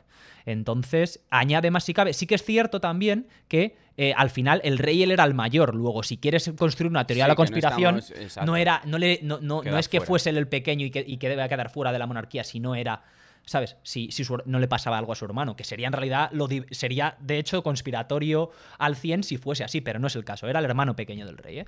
Sin embargo, otro dato cinematográfico, porque dime tú cuánta gente tiene en su vida un hecho tan trágico como eh, Sí, el- claro. un accidente en el que se muera su hermano. Pues obviamente eh, un porcentaje ínfimo ¿no? de, de cualquier, de la población mundial.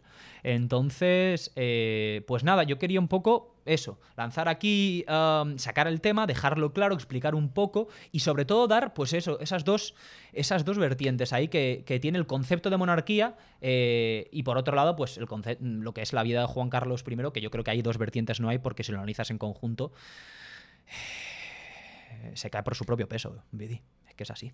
Es así. También te digo, otra cosa que arguyen mucho, los que lo defienden dicen que eh, cuánto, cuántos negocios, cuánto dinero, cuánta riqueza ha podido, ha podido ser consecuencia en España de Me esos alegro que digas eso, tío. Me alegro que digas ¿Tú qué eso. opinas, Vidi? ¿Cuántas- Esto dicen, ¿eh? Pues Claro. que sí, que efectivamente. Que eso ¿Cuántos trabajos ha dado? Florentino. Eh, claro. Eso lo pensará Florentino, tío. Sí, sí, sí. Villarmir. multinacionales a las que ha ayudado, ¿me entiendes? Claro. Constructoras, que muchas no tendrán ni personal español, Muy probablemente. ¿sabes? Especialmente en el si nivel más bajo. En Riyadh no creo que te lleves a la gente, tampoco lo sé. No lo sabemos, no lo sabemos. Pero vamos, no creo Los que ingenieros sí que serían españoles porque eh, Bueno, pues vale. ferrovial, eh, eh, fomento construcción y contratas, todas esas, pues claro. eh, Pero que no tengo yo muy claro que todos esos negocios que ha hecho por ahí nos hayan repercutido a nosotros de tal manera. Claro. Al español de a pie, te estoy hablando. Sí, no, no, no, no. no. Que Eh, dirán, ¿qué dices? ¿Qué dices? ¿Ha dado trabajo?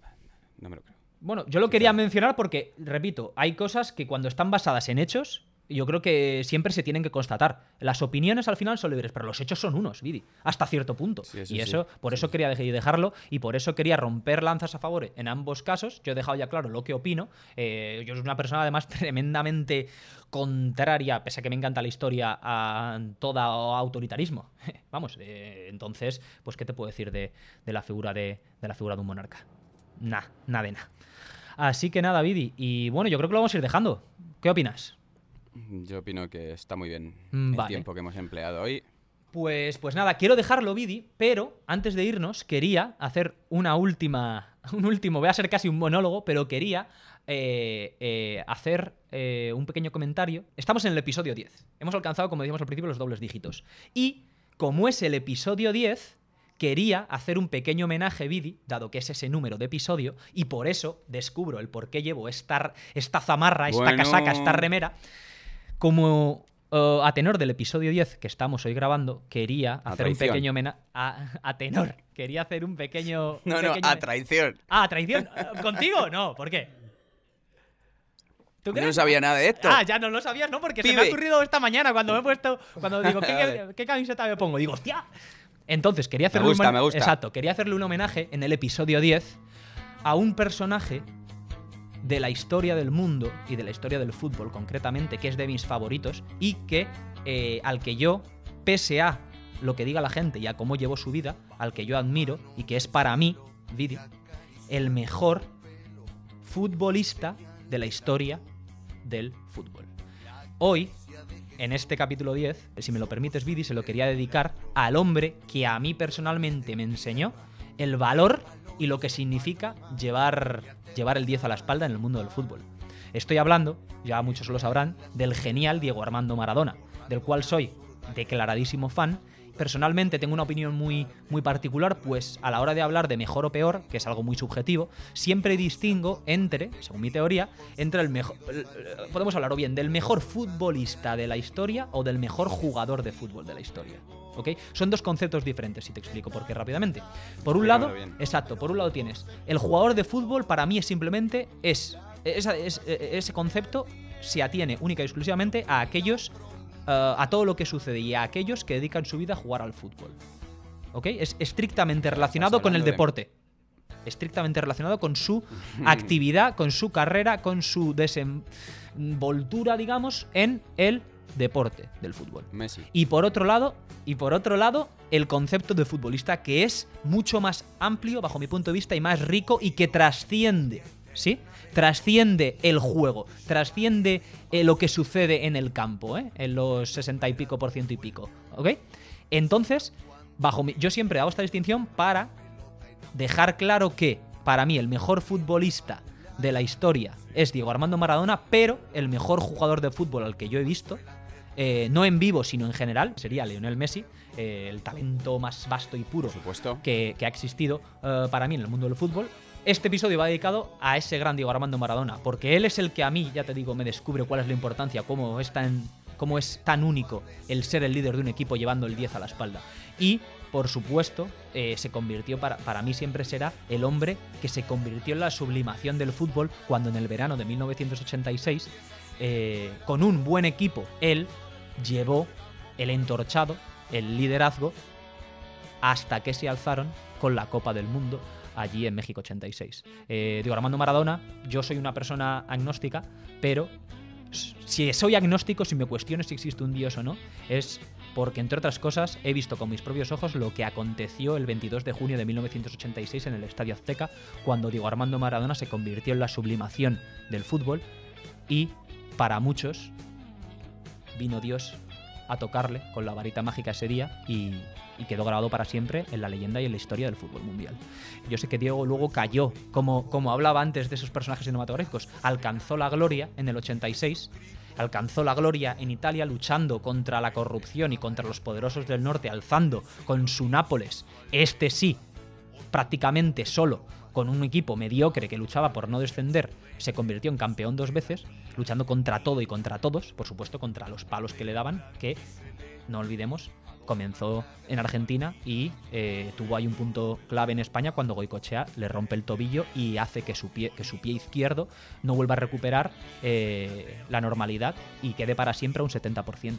Diego fue el mejor jugador eh, del mundial y, de los mejor- y el mejor de la historia para mí y para muchos otros, con en, su, en gran parte de su carrera un 30% menos de movilidad y de habilidad en su pierna buena, que era la izquierda. No lo olvidemos Tío, también. ¿y cómo, no, ¿y cómo no te montas un especial de Maradona, luces y sombras, cielo e infierno? Te Pues, tomo la ¿cómo no me palabra, Vidi. hecho un especial de esto. Te tomo la palabra y lo haremos. Desde aquí lo digo, se vendrá tarde o temprano. Pero para cerrar hoy, y porque, creo, y porque era para mí muy importante y porque me lo ha inspirado cuando he visto que íbamos el, el- el número de episodio que hacíamos era el 10, este episodio va dedicado a, a el 10 más grande que hay.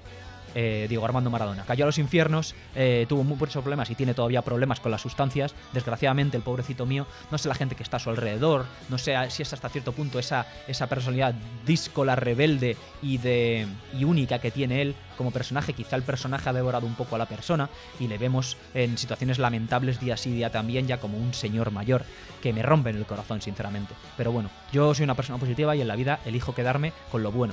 Y de lo malo aprendo. Y Diego, como él dijo en su día de su retirada, se equivocó y pagó. Eso que no lo olvide la gente que le tacha de cocainómano y toda la historia. Se equivocó y pagó. Y creo que pagó más de lo que tendría que haber pagado. Esto lo dejamos para el especial. Sea como fuere, este episodio está dedicado a Diego Armando Maradona. Desde aquí le doy las gracias. Gracias por ser inspiración y, por ser un grande. Y ojalá algún día te tengamos aquí en Podreale, que será un sueño, un sueño de infancia y un, un, un logro de vida si algún día conozco al gran Diego Armando Maradona. Lo dicho, tronquetes, eh, gracias por estar ahí, llevad cuidado y nos vemos en el próximo Podreale. Adiós a todos. Adiós.